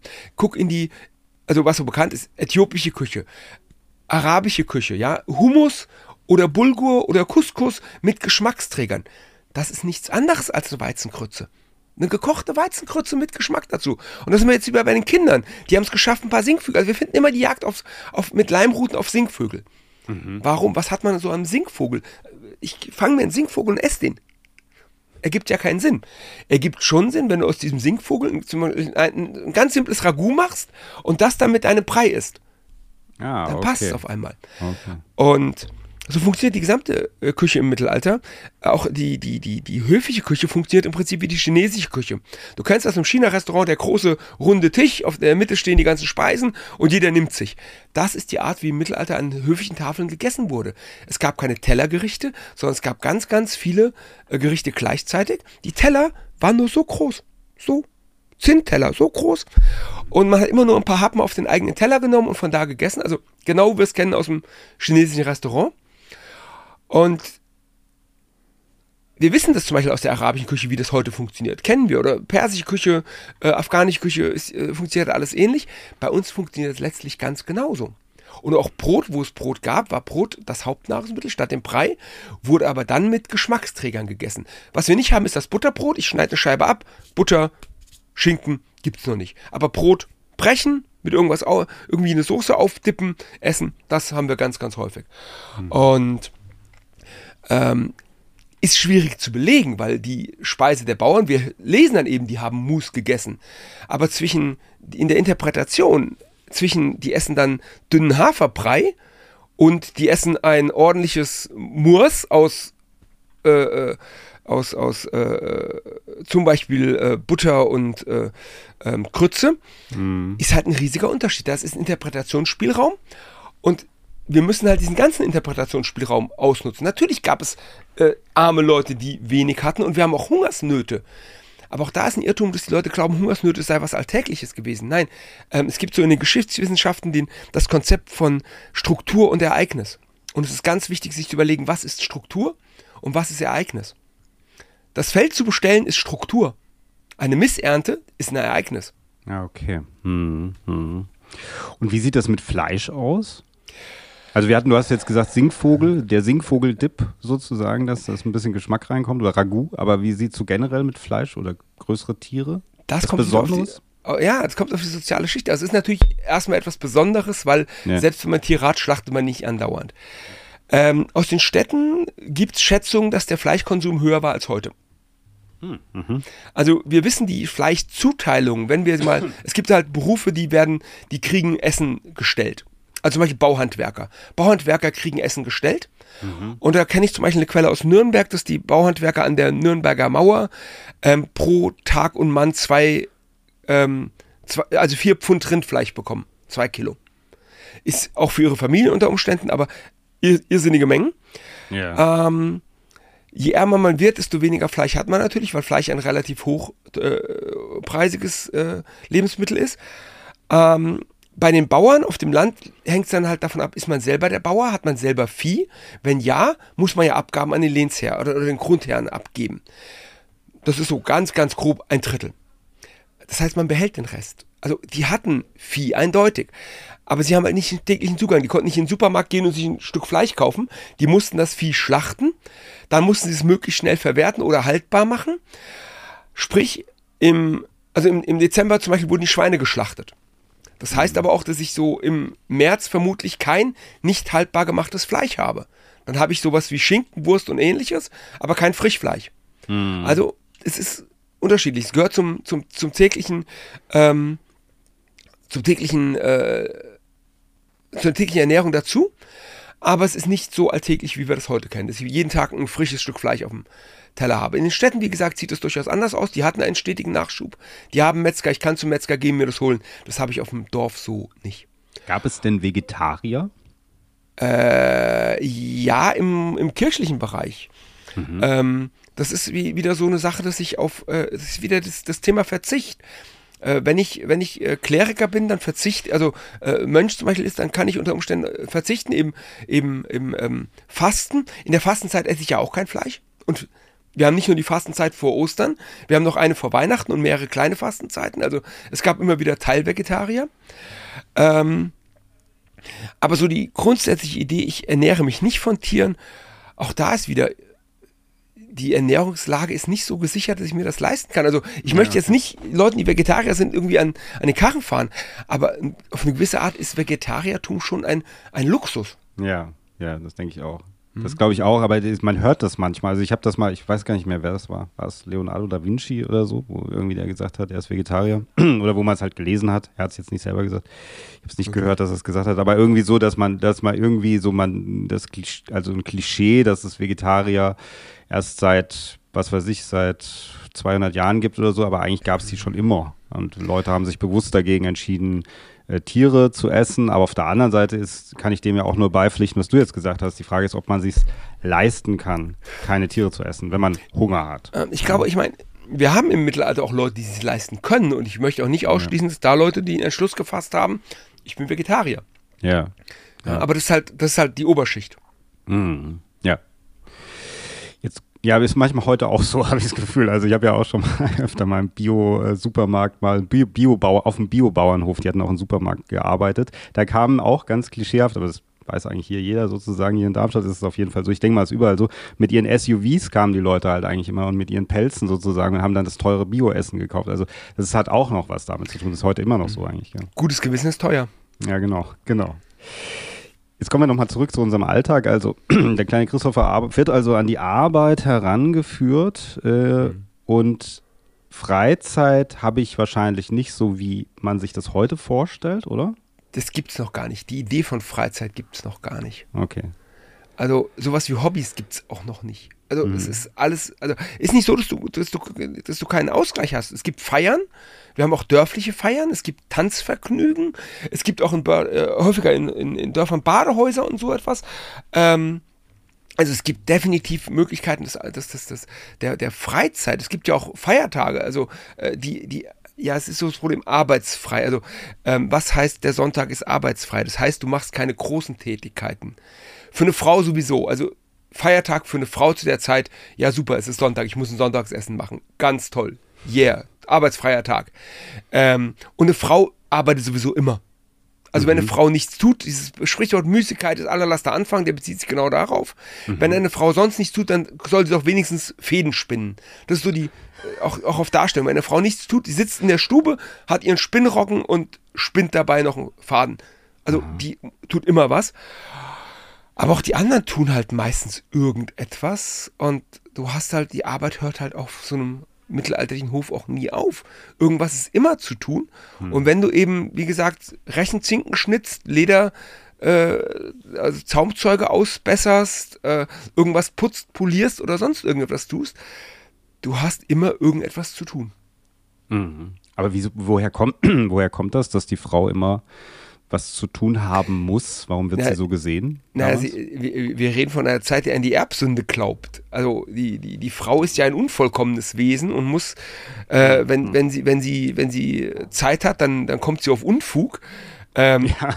Wir leben in einer, es ist eine, eine patriarchalische Gesellschaft, da kann man, kann man machen, was man äh, will, wobei, ja. Ähm, ja, und also so wirklich Freizeit, es gibt, es gibt Vergnügungen, ähm, aber auch die sind ja wieder innerhalb eines sozialen Kontexts. Also wenn das Dorf ein Tanzvergnügen hat, dann bewegst du dich immer noch in deiner sozialen Gruppe und hast immer noch soziale Verpflichtungen, ja.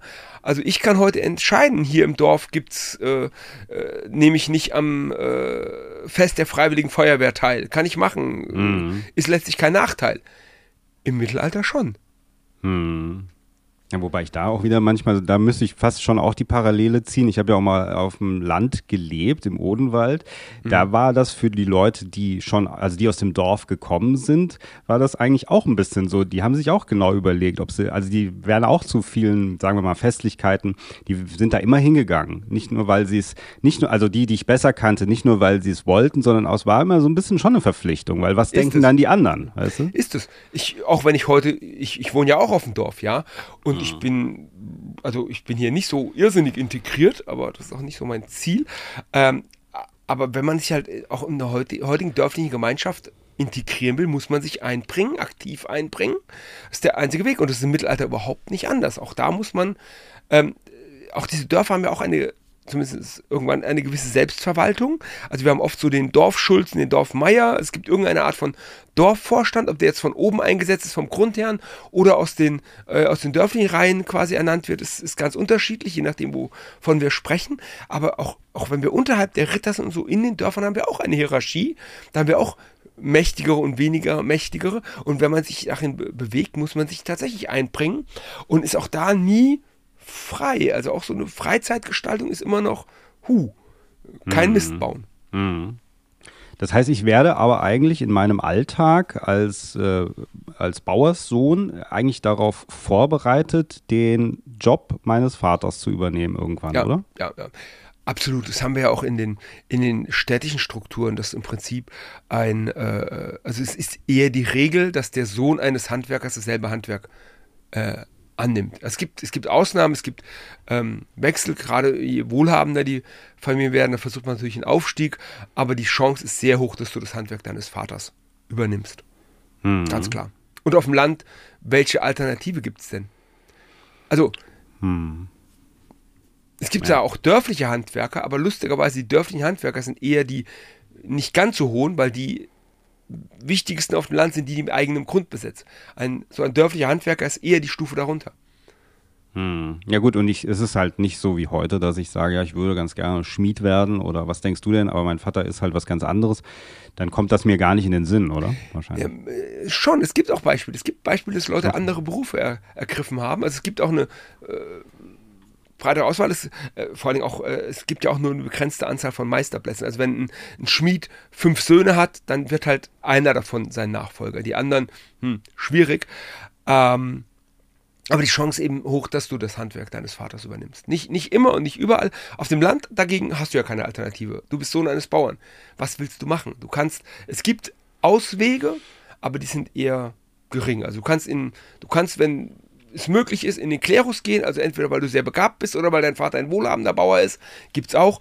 Ähm, du kannst äh, Söldner werden, also im Spätmittelalter gibt es das tatsächlich, dass du äh, als Soldknecht irgendwo gehst, auch da, wenn du ein Herr dich, wenn ein Grundherr dich annimmt als äh, Kriegsknecht oder so etwas. Aber die Regel, würde ich sagen, bei, für, für über 90 Prozent der Leute, wenn du als Sohn eines Bauern im weitesten Sinn geboren wirst, dann wirst du auch ein Bauer werden.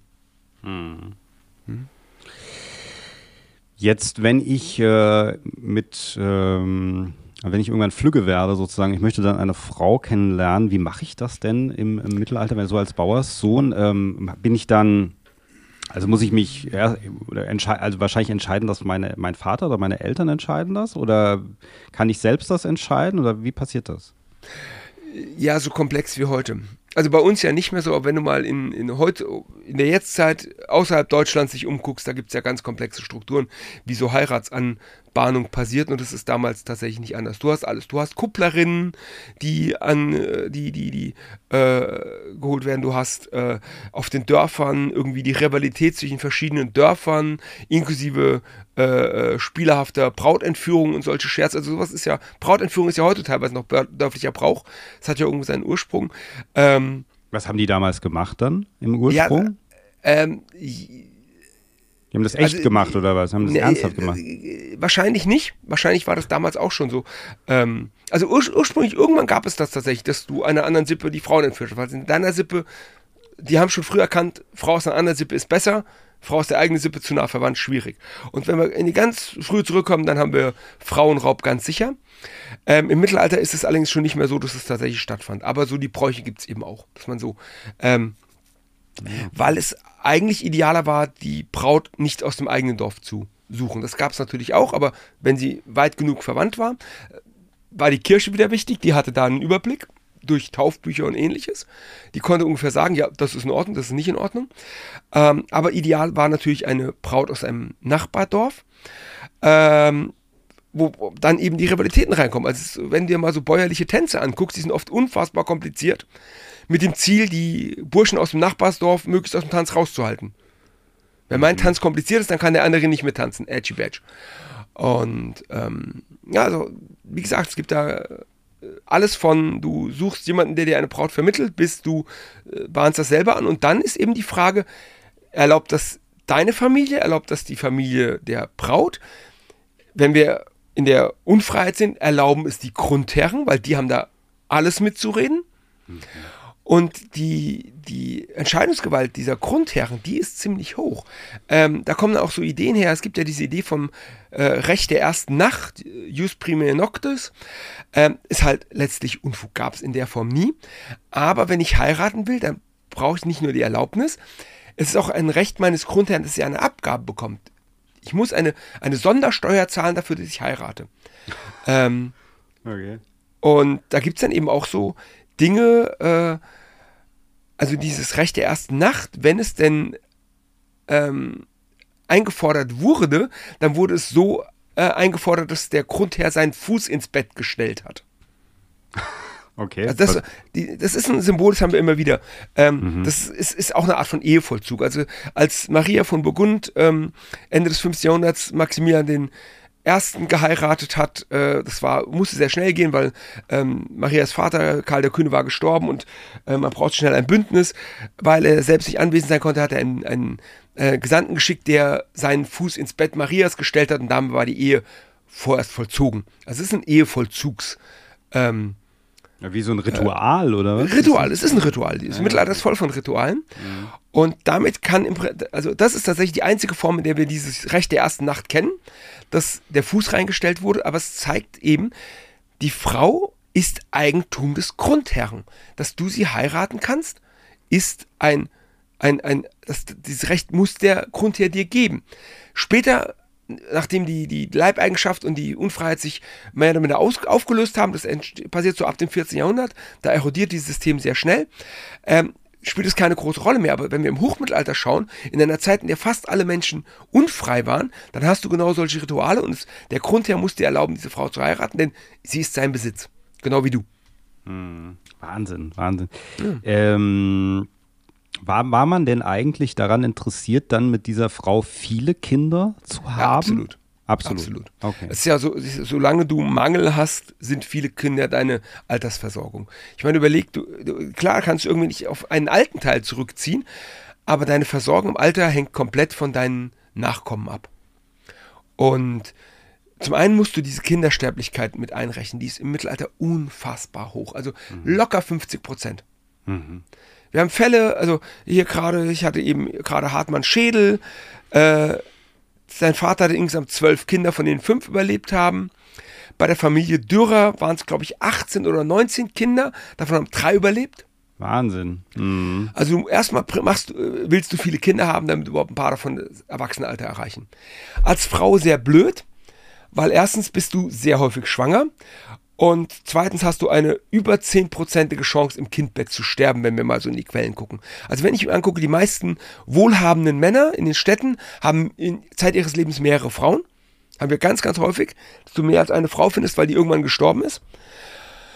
Und wenn ich, also 10% ist jetzt nicht wissenschaftlich belegt, das ist so mein Eindruck aus den Quellen, die ich so kenne, aber das würde ich so einschätzen, dass so mindestens jede zehnte Schwangerschaft mit dem Tod der Frau endet.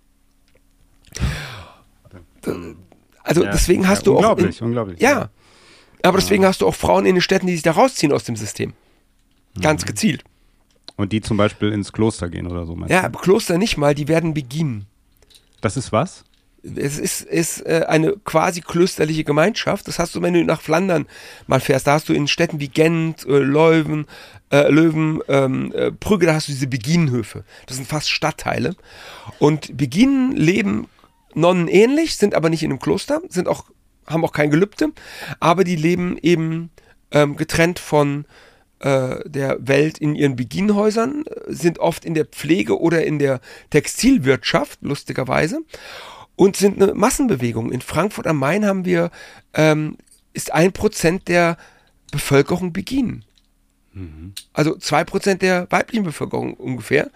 Äh, wir haben in einer Stadt mit 10.000 Einwohnern über 100 Beginn. In, ich glaube, gleichzeitig haben wir etwa 26 Beginnhäuser.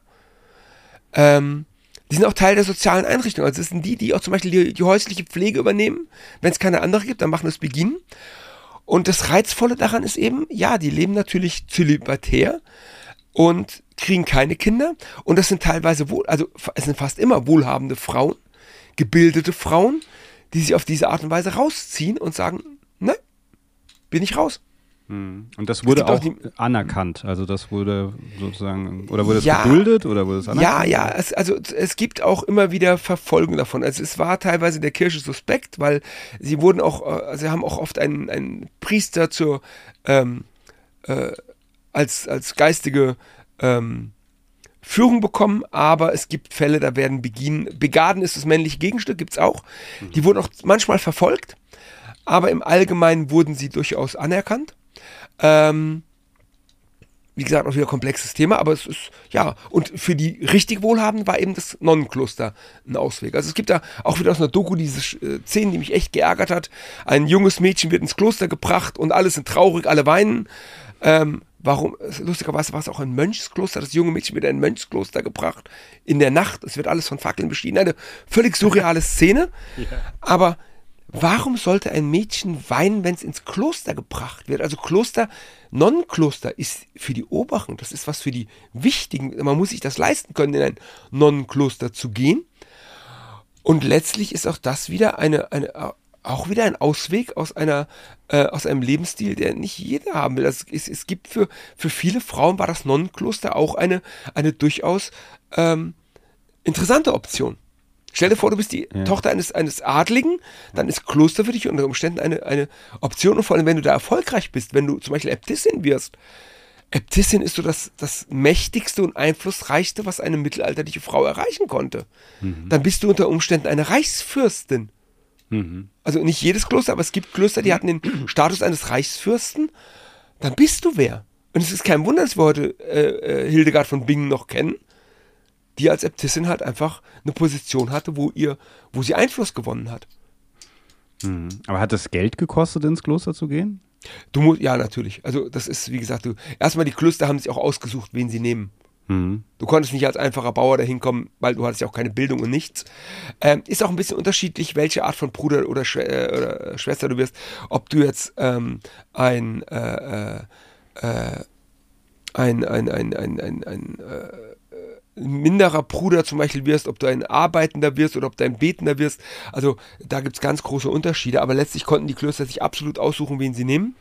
Mhm. Ähm, weil es einfach auch, äh, ich meine, du warst versorgt, es war, äh, du, du, es, ist, es, ist, attraktiv und wie gesagt, äh, nicht vergessen, wir reden vom Weltbild dieser Leute. Äh, es geht um Gott. Ja. Und dementsprechend, ja, die, die, hatten, die hatten Zulauf, die konnten sich wirklich ausruhen. Und wir haben ja auch immer wieder dann, sobald irgendwo eine, eine Bewegung auftaucht und irgendwie mal wieder eine Klosterreform ansteht und irgendwelche äh, wieder ein, ein, ein äh, Franziskus ankommt und sagt, ich mache es jetzt besser und suche meine Anhänger, die Anhänger sind sofort da. Das gesamte Mittelalter haben wir ständig irgendwelche äh, Bewegungen von Gläubigen, die wieder zum wahren Kern zurück wollten. Mhm. Okay.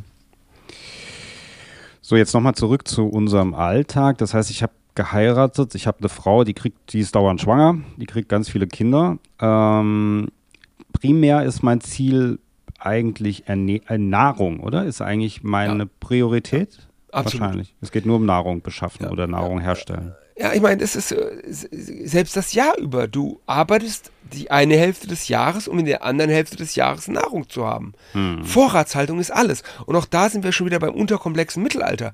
Vorratshaltung ist ein total komplexes Thema. Hm. Was hatten die alles für Methoden, um, um, um Speisen haltbar zu machen? Ähm, wie haben die es geschafft, ein halbes Jahr aus ihrer fertigen Nahrung zu sich zu versorgen? Ähm, und auch wenn Missernten und Hungersnöte nicht Alltag der Leute gewesen ist, es war immer etwas, was gedroht hat. Hm. Hm. Ja, auf jeden Fall. Ähm, wie, was habe ich denn für eine Lebenserwartung? Das ist so ein schöner Wert, weil man liest ja immer wieder, ja, die Menschen im Mittelalter wurden nur 35. Ja, das stimmt. Ja. Es ist halt, das ist halt einfach eine Statistik. Sie, wir reden von der durchschnittlichen Lebenserwartung. Weil du hast erstmal die, wie gesagt, die Kindersterblichkeit ist riesig hoch und das drückt natürlich den Durchschnitt. Man kann sagen, wenn du erwachsen geworden bist, hattest du eine gute Möglichkeit, auch alt zu werden. Aber zum einen bist du jetzt zum Beispiel ein, ein, ein Bauer, lebst, arbeitest du auf dem Land und da ist dann wieder die Frage, wie geht es dir gerade, wie arbeitest du? Wir haben Beispiele von Landarbeitern, von Bauern, die sich wirklich kaputt gearbeitet haben, die früh verkreist sind und die äh, mit irgendwie 40 aussahen wie 60 und äh, ja. Mhm. Das aber, das kannst du aber nicht auf, äh, verallgemeinern. Also auch auf dem Land hast du durchaus äh, wir haben im, ganz weite Zeiten des Mittelalters sind ja eine Zeit, auf der es der Landwirtschaft sehr gut ging. Man darf nicht vergessen, bis ins, äh, ins Hochmittelalter hinein, sogar bis ins 14. Jahrhundert haben wir einen stetigen, starken Bevölkerungsanstieg. Ist ja auch so, wenn das Mittelalter wirklich so eine Zeit der Not wäre, hätten wir diesen Anstieg nicht. Der ist enorm. Ähm, in Notzeiten wird es dann eben kritischer, aber du kannst, wenn du, wenn du das Erwachsenenalter erreicht hast, kannst du locker 60, 70, 80 werden wir haben auch Beispiele für 90-Jährige. Ähm, was halt so ein bisschen reingeht, was wir oft lesen, die typischen Alterskrankheiten, die plagen die Leute halt schon. Also sowas wie, so Scherze wie Gicht und sowas, da kannst du nicht so irrsinnig viel gegen machen. Das lesen wir immer wieder. Also tatsächlich äh, Leute, die alt werden, die kriegen es halt dick mit. Aber wie gesagt, wenn du, wenn du das Erwachsenenalter erreicht hast, hinter dich äh, ist die Chance relativ hoch, 60 zu werden. Mhm. Also eigentlich auch ein Klischee, was man immer wieder hört, gell? Dass man eigentlich ja, einfach, einfach, einfach ja. übersehen, wie Statistik funktioniert. Weil ja. die Kindersterblichkeit natürlich in dieses Durchschnittsalter hinein äh, äh, zählt. Also ja, das Durchschnittsalter ist irgendwo um 35, aber eben nur das Durchschnittsalter. Mhm. Da musst du halt die ganzen verstorbenen Kinder mhm. rausrechnen. Was mich mal interessieren würde persönlich, weil ich immer gedacht habe, das würde mich davon abhalten, wahrscheinlich im Mittelalter so leben ist, wie, äh, dass es keinen Zahnarzt gibt. Äh, wie haben die das denn damals äh, gemacht? Ähm, gab es durch die Ernährung oder durch die dann eher zuckerarmere Ernährung, sag, behaupte ich jetzt einfach mal, vielleicht auch weniger Zahnprobleme? Oder? Ja, ja, aber also der Zahnarzt würde auch mich davon abhalten, im Mittelalter zu leben. Das ist ja. immer mein Argument. Ich, ja. ich, ich, ich, mag meinen Zahnarzt nicht, aber ich brauche ihn. Ja. Ähm, das ist Lustiges. Ich habe ähm, eine, auf einer Veranstaltung im äh, äh, Landesmuseum Brandenburg, da war eine Schlachtfeldarchäologin, die hatte Schädel dabei, um an diesen Schädeln äh, Schlachtfeldwunden zu zeigen. Und die Schlachtfeldwunden haben mich gar nicht interessiert. Ich gucke bei sowas immer sofort auf die Zähne. Mhm. Und an einem Schädel hatten wir richtig fiese, richtig fiese Schäden. Da hat sich der Karies offenbar bis in den Kiefer gegraben. Okay. Also der okay. hat, der, hm? An allen anderen Zähnen hatten wir keine großen Probleme.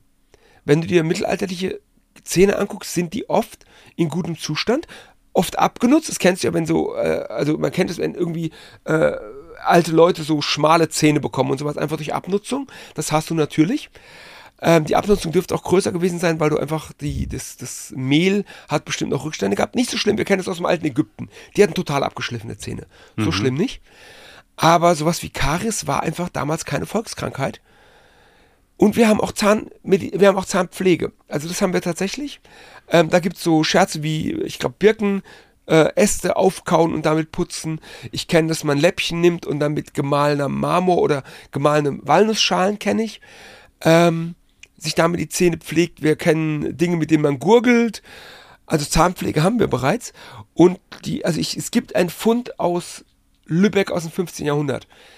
Ähm, das dürfte eine Zahnbürste sein. Das ist so ein, so ein, so ein äh, Hygieneset, da ist eine Pinzette dabei, da ist eine, ein Ohrlöffel dabei aus Knochen und eins davon ist ziemlich sicher eine Zahnbürste.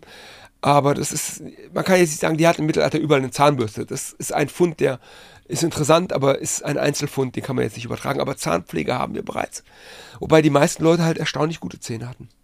Mhm. Auch so ein bisschen gegen das Klischee, gell? Man denkt auch so ein bisschen, die hatten alle. Ja, absolut. Und ja, was wir dann halt eben haben, wenn es dann so ging, dass der Zahn schlecht war, dann hält es halt irgendwann nur noch Zahne, Zähne ziehen. Aber die Vorstellung, dass alle Leute im Mittelalter mit, mit zahnlosen Mündern herumgelaufen sind, das ist ziemlich sicher Quatsch. Hm. Und das, wer hat dann gezogen? Wer hat das der Schmied gemacht oder so? so vom Klischee her denkt man, der Schmied war es. Auf dem Dorf möglicherweise. Also ah, okay. irgendjemand, der sich, also du, äh, Medizin ist ja sowieso so ein Thema. Mhm. Ähm, es gab, da gibt es einen sehr guten Spruch, die Klostermedizin ist ursprünglich nichts anderes als das Aufschreiben der Volksmedizin. Und du hast ziemlich sicher auf den Dörfern auch Leute, die sich die medizinisches Wissen angesammelt haben. Einfach praktisches medizinisches Wissen. Und es gab bestimmt auch jemanden, der sich daran auskannte, einen Zahn zu ziehen. Und es kann auch der Schmied gewesen sein, weil der hat eben Zangen. Was den Schmied halt interessant macht, er hat Zangen. Ja, Zangen, genau. Ja. ja. Ähm, in den Städten gibt es äh, Zahnreißer. Da gibt es Bader, da gibt es Barbiere. Manchmal sind Zahnreißer auch Fahrende, also die dann irgendwie zum Jahrmarkt, zur Messe kommen. Aber das zeigt halt eben auch die Abwesenheit des Zahnreißers als normales städtisches Handwerk, zeigt auch, dass das nicht Alltag war dass nicht alle Leute sich ständig am Zähne rausreißen lassen. Weil sonst wäre er ein städtischer Handwerker gewesen. Naja, okay, verstehe. Ich muss dich noch mal was fragen, es hat jetzt nicht so, also hat jetzt nichts mit den Zähnen zu tun, aber das habe ich auch in der Recherche, hast du das gesagt, und zwar, dass Nachtarbeit verboten war. Hm, ja, was heißt verboten? Es wurde oft verboten von den Zünften. Von den Zünften. Wegen der mangelnden Aus, Qualität, gell? Genau, Irgendwie. genau, weil bei äh, mangelnder Beleuchtung, also es gibt da, was wir ganz äh, ziemlich genau wissen, in England gab es das Verbot für ähm, Bogner, die die Bögen gemacht haben. Die durften nachts nicht arbeiten. Ähm, und das haben wir halt tatsächlich auch in anderen Punkten. Und ähm, dazu kommt dann natürlich auch noch die Feuergefahr. Ah, okay. Weil ja, äh, ja. sobald irgendwie Beleuchtung war Feuer. Ja? Und keine Alternative dazu. Und das gibt immer eine Grundgefahr. Und die Städte waren wirklich, wirklich, wirklich paranoid, was Feuergefahr angeht. Mhm. Auch Stadtbrände. Ich hatte gerade ein Video über Katastrophen. Stadt, große Stadtbrände sind viel seltener, als wir uns das vorstellen. Ja, kleine Brände haben wir relativ häufig, aber wir haben damals auch schon Systeme. Es gibt schon, gibt schon Feuerwehren quasi. Also eins deiner, eine deiner Pflichten als Bürger war, war Löschmaterial zu haben. Und ähm, trotzdem war eben die Gefahr immer da und deswegen war Nachtarbeit zum einen aus Qualität, zum anderen aus Feuergefahr oft verboten. Hm. Ja, nicht, so nicht, nicht generell, nicht überall. Ja. Ja.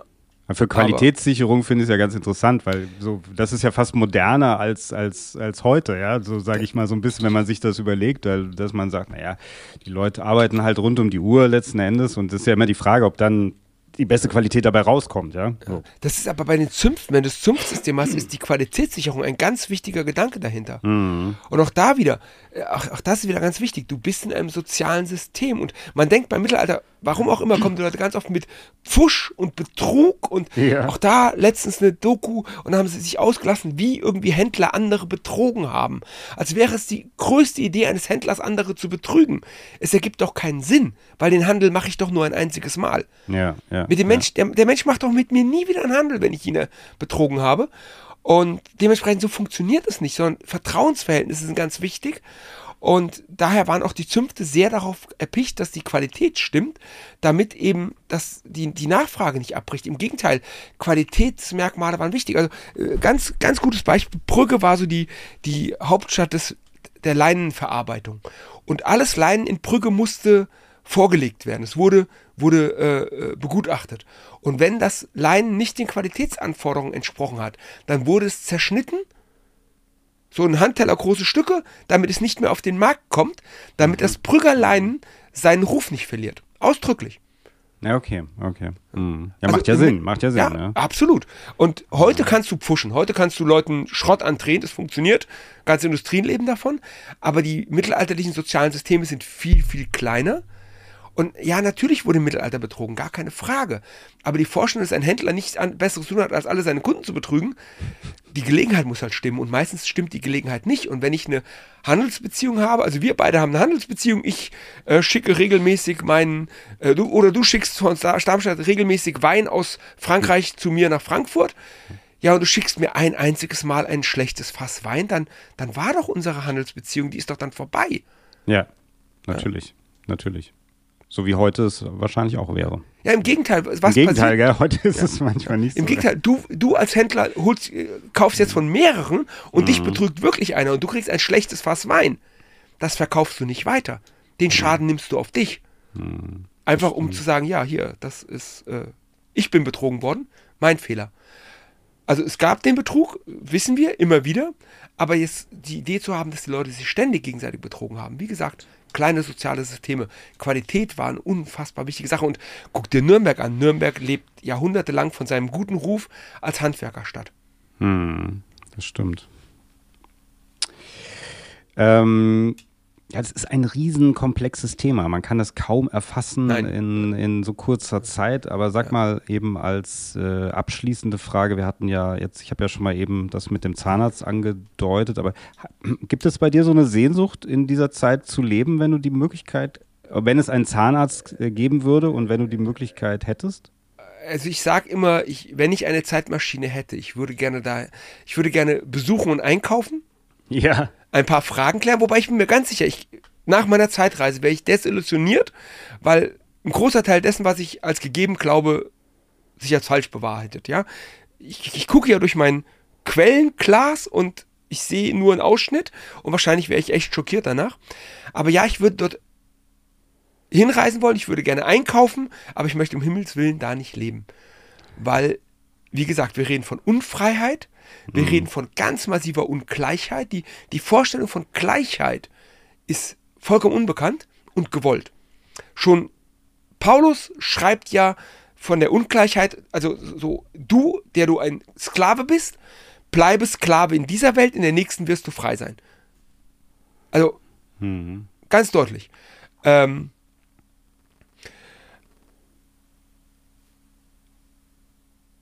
und alle Menschen sind zwar Teil des Hauses Gottes oder Teil der Glieder dieses Körpers, und, aber man ist an seiner Stelle und das Ideal sagt auch, man bleibt an dieser Stelle. Auch mhm. wenn es soziale Mobilität gab, man bleibt. Also wir haben Unfreiheit, wir haben Ungleichheit. Ähm, da würde ich das nie, das, da würden wir, ein moderner Mensch würde da ja rebellieren. Wir können uns mit diesem Gedanken ja gar nicht anfreunden. Wir müssen ja sagen, äh, nee, du hast mir gar nichts zu sagen. Also stell dir mal vor, du, du stehst irgendwie in der Stadt und jemand kommt daher und macht dir Vorschriften. Unsere erste Reaktion ist, wer bist denn du? Was denkst du dir denn? Ja.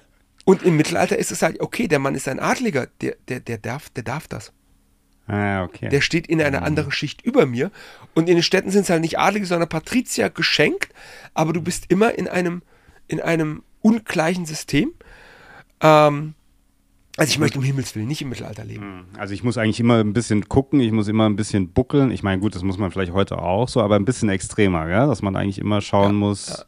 Ja. Und du bist in, in, den allermeisten Fällen bist du auch direkt einem anderen. Also wir reden bei Städten, gibt es immer, ja, die Bürger. Aber wer sind denn die Bürger? Die Bürger sind die oberen Prozent. Du musst das Geld haben, ein Bürgerrecht zu erwerben. Mhm. Alle anderen, die nicht das Bürgerrecht haben, sind keine Bürger.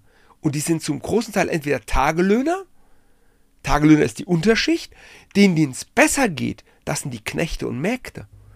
Und dann, du, nicht Bürger, bist Knecht eines anderen. Du lebst in seinem Haus, du bist Teil seiner Familie, also muss man immer Familie, wie wir es heute kennen, Vater, Mutter, Kind oder Kinder, ist eine sehr moderne Vorstellung. Familie ist ein größerer Rahmen, da gehören auch die ganzen Bediensteten dazu. Und die sind dir halt auch untertan. Mhm. Und wir kennen es so Downton Abbey, die äh, Dienstmädchen kann man rausschmeißen, kriegt, äh, ist im Mittelalter nicht so. Die gehören zu deiner Familie. Du bist für die auch rechtlich verantwortlich. Und dementsprechend, dein Alltag wird als Knecht davon geprägt, dass ein anderer dir vorschreibt, was du zu tun und zu lassen hast. Ganz konkret vorschreibt, was du an diesem Tag tust.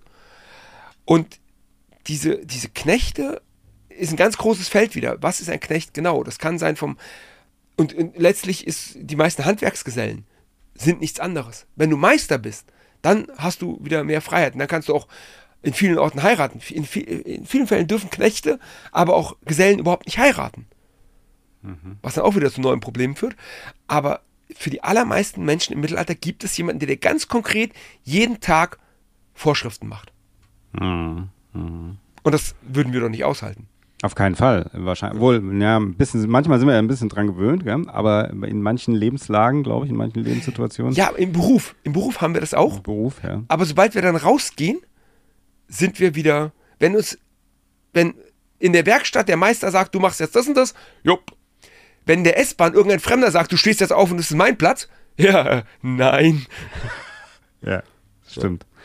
Dann sagt er aber, früher hätte er gesagt, ich bin aber der, hast du nicht gesehen, der Landvogt von irgendwas, der Sohn, dann, der dann, Cousin vom, und dann hast du ein Problem. Ja, ja, ja klar, ja, klar. Mach meinen S-Bahn-Sitz frei. Ja. ja, weil ich, ich meine, äh, Entschuldigung, in der Stadt, du sitzt, du sitzt in der Weinschenke und da kommt ein Typ rein, der offensichtlich adelig ist. Du erkennst das ja sofort. Du hast ja, du hast, du kommst ja aus dem sozialen System. Du kannst ja an Kleidung, an Habitus, an äh, auch den Details der Kleidung sofort erkennen, was der für einen Stand hat. Und du bist jetzt der Knecht. Du bist unbewaffnet. Und der nicht. Der ist nicht unbewaffnet. Ja, okay. Ja, mhm. also klar hast du natürlich auch. Es ist jetzt nicht so, dass Faust, dass überall Faustrecht geherrscht hätte. Aber so die Vorstellung, also der muss dir gar nicht drohen.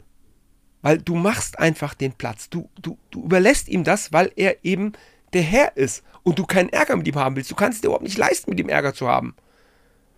Hm. Zu was, jetzt nur mal ganz kurz, aber zu was würde das führen, wenn ich mich mit dem anlege? Würde das zum Tod führen oder würde ich eingesperrt werden oder was würde passieren? Ja, wahrscheinlich wird er dich, äh, wenn es wirklich eskaliert und er dich erschlägt, hat er halt nicht viel zu, zu, zu äh, äh ähm, befürchten, weil es kommt da eben wieder darauf an, aus welchem sozialen System du stammst, wer dein Schutzherr ist, wie ah, okay. der das sieht. Ja. Aber wenn jetzt ein Adliger einen Nicht-Adligen im Streit erschlägt, hat er echt nicht viel zu befürchten. Das ist halt auch da wieder, es hängt ganz davon ab, wer du bist und wer sich für dich einsetzt. Also es gibt ja noch, noch kein Recht, das auf Gleichheit beruht. Und selbst wenn du Recht bekommst, du musst dieses Recht erstmal umsetzen.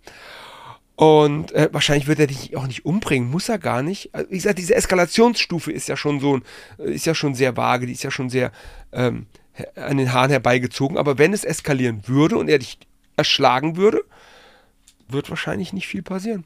Würden die nicht einfach so rausziehen und dann würden sie so weitermachen in der Taverne, sozusagen, wenn sie sich dann hinsetzen. Äh, ja, wahrscheinlich wird es wird da schon Auftrag. Also das ist ganz lustig. So in den Städten hast du ja dann, hast du ja dann so, so Systeme. Ähm, du hast ja keine Polizei. Das ist so die Idee aus dem Fantasy-Rollenspiel. Du hast eine Stadtwache, die patrouilliert. Gibt es in den meisten Fällen nicht. Mhm. Die brauchen auch keine Polizei, die haben die Bürger. Die Bürger sind ja wehrpflichtig. Und wir haben da eine schöne Sache. Also es gibt ein Beispiel aus Frankfurt, da ähm, sind die Kurfürsten der Stadt und man befürchtet Ärger und hat dann 70 gerüstete ähm, Bürger im Innenhof des Römers, des Rathauses stehen. 70. 70 gerüstet. Und wir reden da wirklich von Plattenharnichen zu der Zeit. Also nicht vollharnig mit Beinzeug, aber immerhin Oberkörper. Also wirklich 70 schwer bewaffnete warten da, falls es Ärger gibt. Ähm, wenn es in einer Stadt Ärger gibt, die Leute sind bewaffnet. Wir haben eine bewaffnete Kultur. Ähm, meistens lange Messer oder Hauswehren, also so ungefähr so, so, hier so Messer, so, ja. Mhm. Und ähm, wenn es einen Streit gibt, also du, du, du als Bürger beobachtest einen Streit, eine, der eskaliert, so Streit bedeutet weniger Schlägerei, sondern oft tatsächlich eher Messerstecherei, und du nicht eingreifst, dann kann es sein, dass du dafür zur Strafe verbannt wirst. Weil mhm. du hast die Pflicht, in einen Streit einzugreifen und ihn zu schlichten. Und das ist letztlich das städtische System. Du brauchst gar keine Polizei, wenn alle Beteiligten ohnehin äh, aufgefordert sind, sofort einzugreifen. Und mhm. das ist ein sehr effektives System natürlich. Aber wenn jetzt natürlich eben gerade so ein Adliger sein Schwert zieht und zuschlägt, ja, nun. Hm. Dann hast du Pech gehabt. Dann machst du nichts, sozusagen. Bist du nicht verpflichtet, auch einzugreifen. Aber du, du, würdest halt auch vorher. Es würde gar nicht zu dieser Eskalation es würde gar kommen, nicht dazu kommen, ja. weil du einfach als normaler Mensch diesen Streit einfach direkt aus dem Weg gehst, weil du, du, du hast ja nichts zu gewinnen. Warum solltest du das tun? Wir heute, bei uns heute wäre eben die Reaktion, der kann mich gar nichts, ich wehre mich. Das Ja. ist bei mittelalterlichen Menschen halt nicht der Fall. Warum? Wozu? ich meine, ab, Andererseits, ja, es kann natürlich auch umschlagen, wenn jetzt dieser Adlige sich äh, aufführt wie äh, Graf Kux von den Gaswerken und da irgendwie die, die äh, leicht gereizten städtischen äh, Gesellen sitzen, die sich als Gruppe stärker fühlen, da kann auch das Gegenteil passieren. Da können die auch sagen, je lieber Adlige, du gehst jetzt, das ist unser Tisch. Da kommt es auf die Situation an, ganz klar. Mhm. Ich meine, natürlich muss man sagen, eben, äh, dass ja auch trotzdem diese ganze Gesellschaft, wie sie damals war mit ihren äh, Regeln und äh, Gesetzen und, ähm, und so weiter, hat aber ja zu unserer Gesellschaft geführt. Also es gab ja schon die Leute, also auch mit der Unfreiheit, weil wir es so da, davon hatten, wie es wäre, wenn man da als moderner Mensch leben würde. Irgendwie, wir sind ja trotzdem irgendwie aus ihnen entstanden. Also so, sie haben sich ja irgendwie entwickelt in unsere Richtung. Jetzt Ja. sind wir hier, ja. Ja, wobei es wird halt erstmal schlechter. Es wird erstmal schlimmer. Wenn du in die Neuzeit guckst, ist ja immer so die Idee, ist ja ganz oft die Idee, in der Neuzeit wird das alles besser. Die Ja. Renaissance kommt, das Licht wird angemacht, die, der Aberglauben verschwindet. Nee, der Aberglauben wird erstmal viel, viel schlimmer. Wir haben Religionskriege, die steigern das extrem. Also dieses alte Weltbild, Gott steht über allem, Gott ist allmächtig, wird zerstört. Ähm, der, Hexen, äh, der Hexenwahn äh, wird richtig stark, Aberglaube steigt. Unfreiheit wird schlimmer, die, die, die Landbevölkerung verarmt, weil im Absolutismus werden die, wird die Steuerlast immer höher. Östlich der Elbe wird die Leibeigenschaft sogar wieder eingeführt. Ja, die ist da, die kommt wieder. Und erstmal ist das Ganze viel unfrei. Und guck mal, wie lange das dauert. Also wir haben im, im, im Kaiserreich, im Deutschen Reich bis, bis zum Ersten Weltkrieg haben wir ein Ständewahlsystem. Da haben wir überhaupt keine Gleichheit. Also die Vorstellung von Gleichheit, also klar, mit der Französischen Revolution fängt es eben an, aber bis das bei uns wirklich kommt, dass du sagst, alle Leute sind vor dem Gesetz gleich, dauert unfassbar lange. Und erstmal in der Neuzeit wird es sogar viel, viel schwieriger, weil die Städte wieder an Macht fehlen. Du hast, du hast, hast da wirklich, der, der Adel kann sich quasi alles erlauben. Ähm, auch wenn es ein, ein, ein Gesetz gibt, ich meine, die Richter sind halt auch Adlige oder zumindest Oberschicht. Ähm, in der Neuzeit wird das erstmal nicht besser. Und dass wir heute ein, ein System haben, das tatsächlich in weiten Teilen auf Gleichheit fungiert, bei allen, bei allen Verwerfungen, bei allen Kritikpunkten, die wir haben, ganz klar, ähm, ist tatsächlich erst eine Entwicklung der letzten 150 Jahre. Also erstaunlich kurz. Erschreckend fast auch schon. Und, und, und, und, dann, und, und bei der Gleichheit reden wir ja von Männern. ja, das Ich sage das immer an Schulen, mach, ich versuche den Leuten immer klar zu machen, was Frauengleichberechtigung angeht, wie neu das alles ist. Und, und dann eben so die ganze Emanzipationsbewegung. Ich meine, wir haben dann, irgendwann haben wir beschlossen, äh, ja, Frauen sind auch Menschen, Frau, Frauen dürfen auch was. Dann haben wir beschlossen, ja, auch Nicht-Weiße dürfen was. Äh, dann irgendwie auch Nicht-Heterosexuelle dürfen etwas. Das sind alles, alles äh, Entwicklungen der letzten Jahre.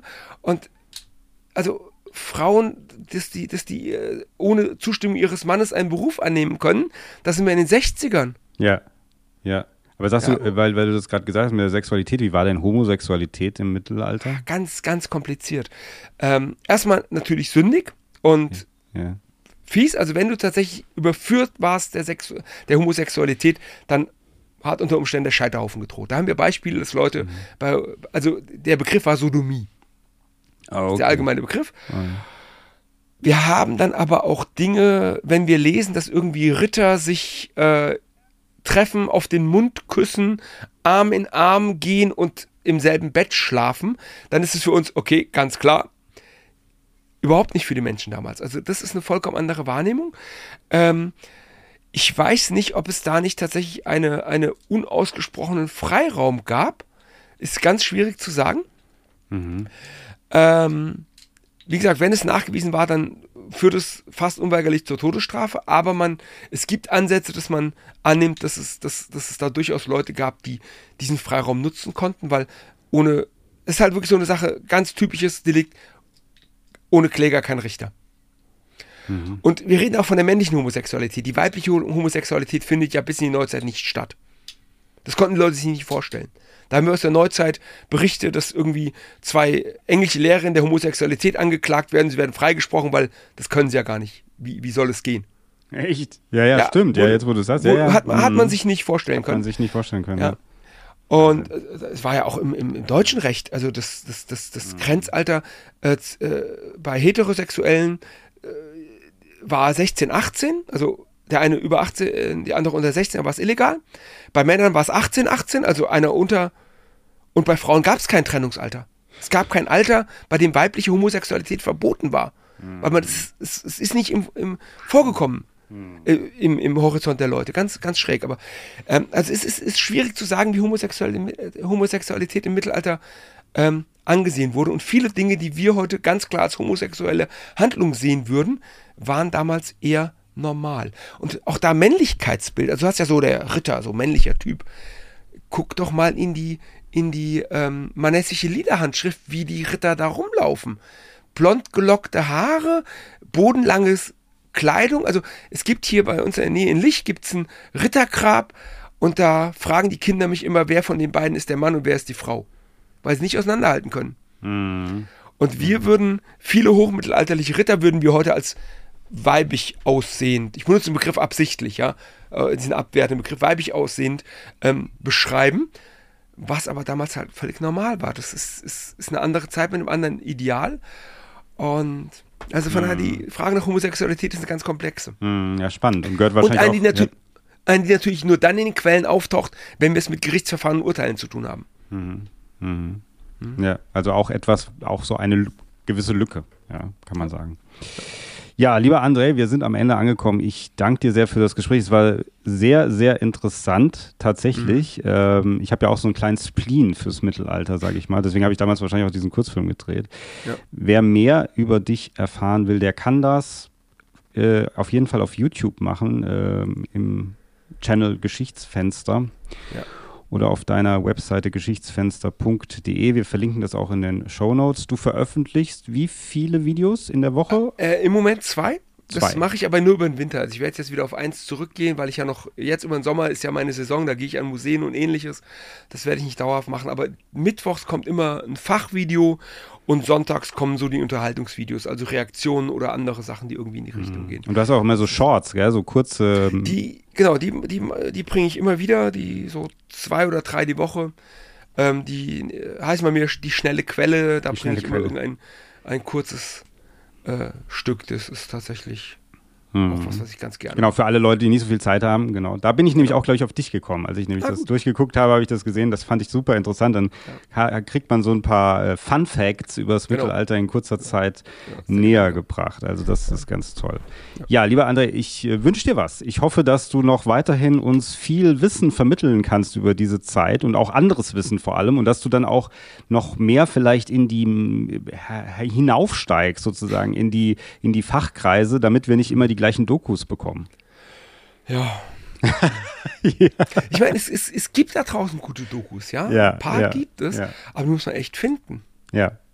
Hm, genau. Aber wir haben ja dich. Das ist ja das, die Hauptsache. Wir haben ja dich. Das ist ja schon mal ein, ein Anfang, ja? Genau. Also ganz offiziell vielen, vielen Dank und äh, mach's gut. Danke dir. Tschüss.